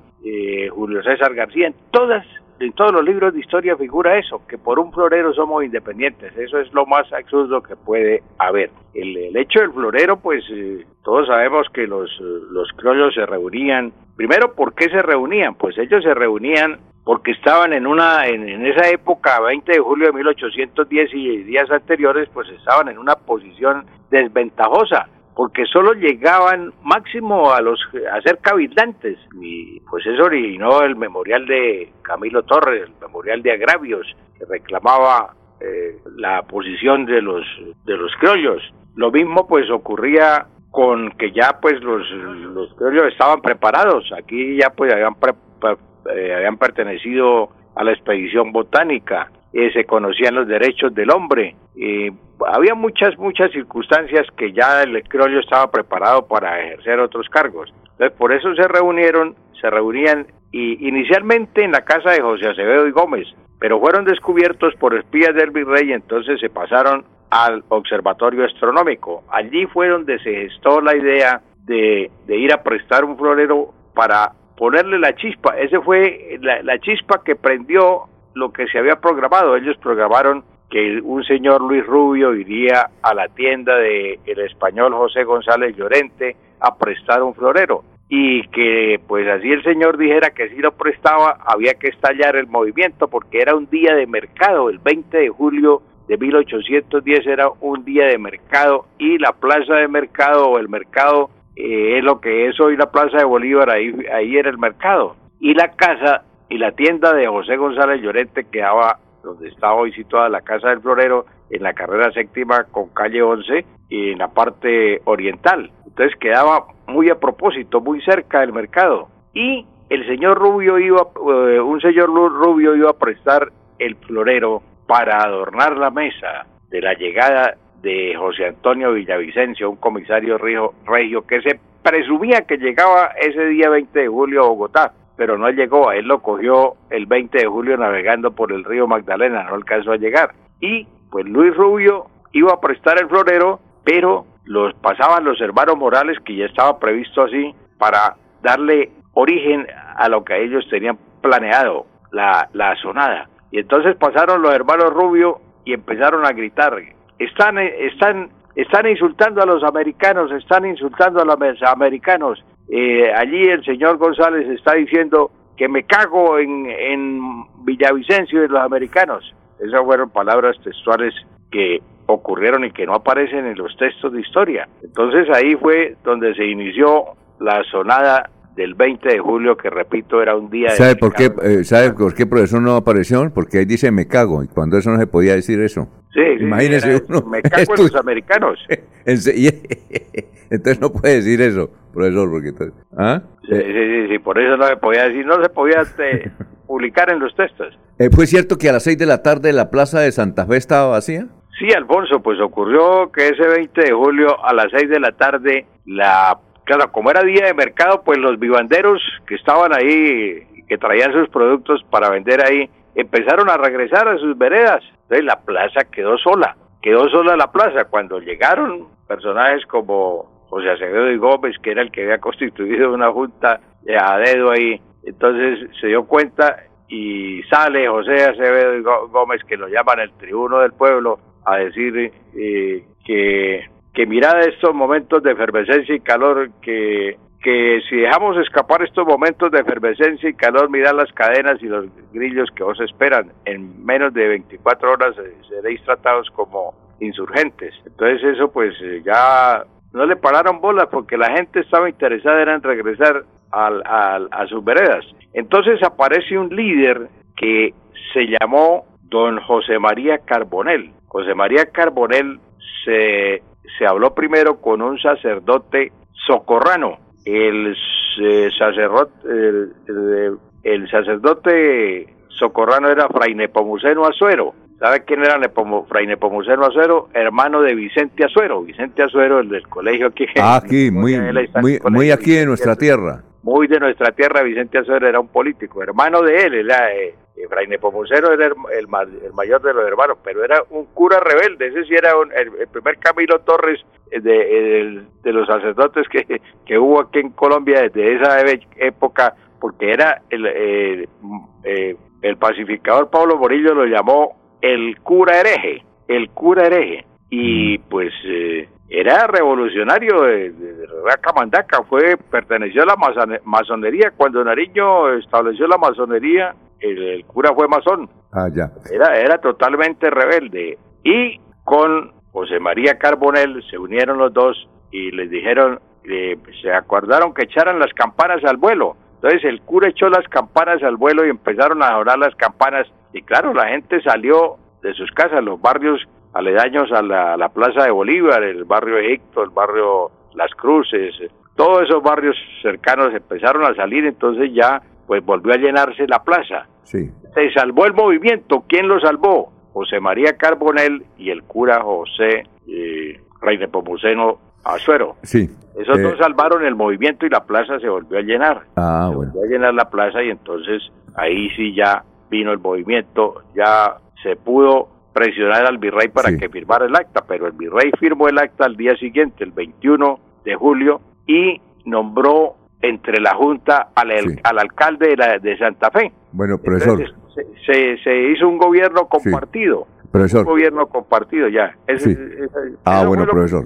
Muchas gracias. Eh, se nos acabó el tiempo. Lástima, profesor. Muy amable, ¿no? No, con mucho gusto, Alfonso. Que mañana 20 de julio la gente no vaya a decir es que somos independientes por un florero y la historia del florero. Eso, olvídense del florero, que eso no, no es eh, la, la historia de Colombia, es otra. La de ir, gracias. La de irnos, Jorge. Don Alfonso, la de irnos. Lucho Borges, de San Andrés Santander. Honorio Galvis, del Socorro Santander. Iván Moreno, nacido en Miami, Estados Unidos. Los tres fueron alcaldes de Bucaramanga. Si ellos pudieron tumbar el paradigma, Horacio José también lo puede hacer. La de irnos, Freddy. ¿Qué pasó, Freddy? Bueno, la de irnos, eh, eh, Laurencio. Para hoy tienen previsto unos sectores una marcha o caminata por varias calles de Bucaramanga y mañana el gran desfile por la 27 a partir Ya viene el doctor Ricardo González Parra, médico aquí por Radio Melodía. Últimas noticias los despierta bien informados de lunes a viernes. En todas las áreas de la información regional, un periodista de Últimas Noticias registra la información en Radio Melodía 1080 AM y en melodíaenlínea.com. Director Alfonso Pineda Chaparro.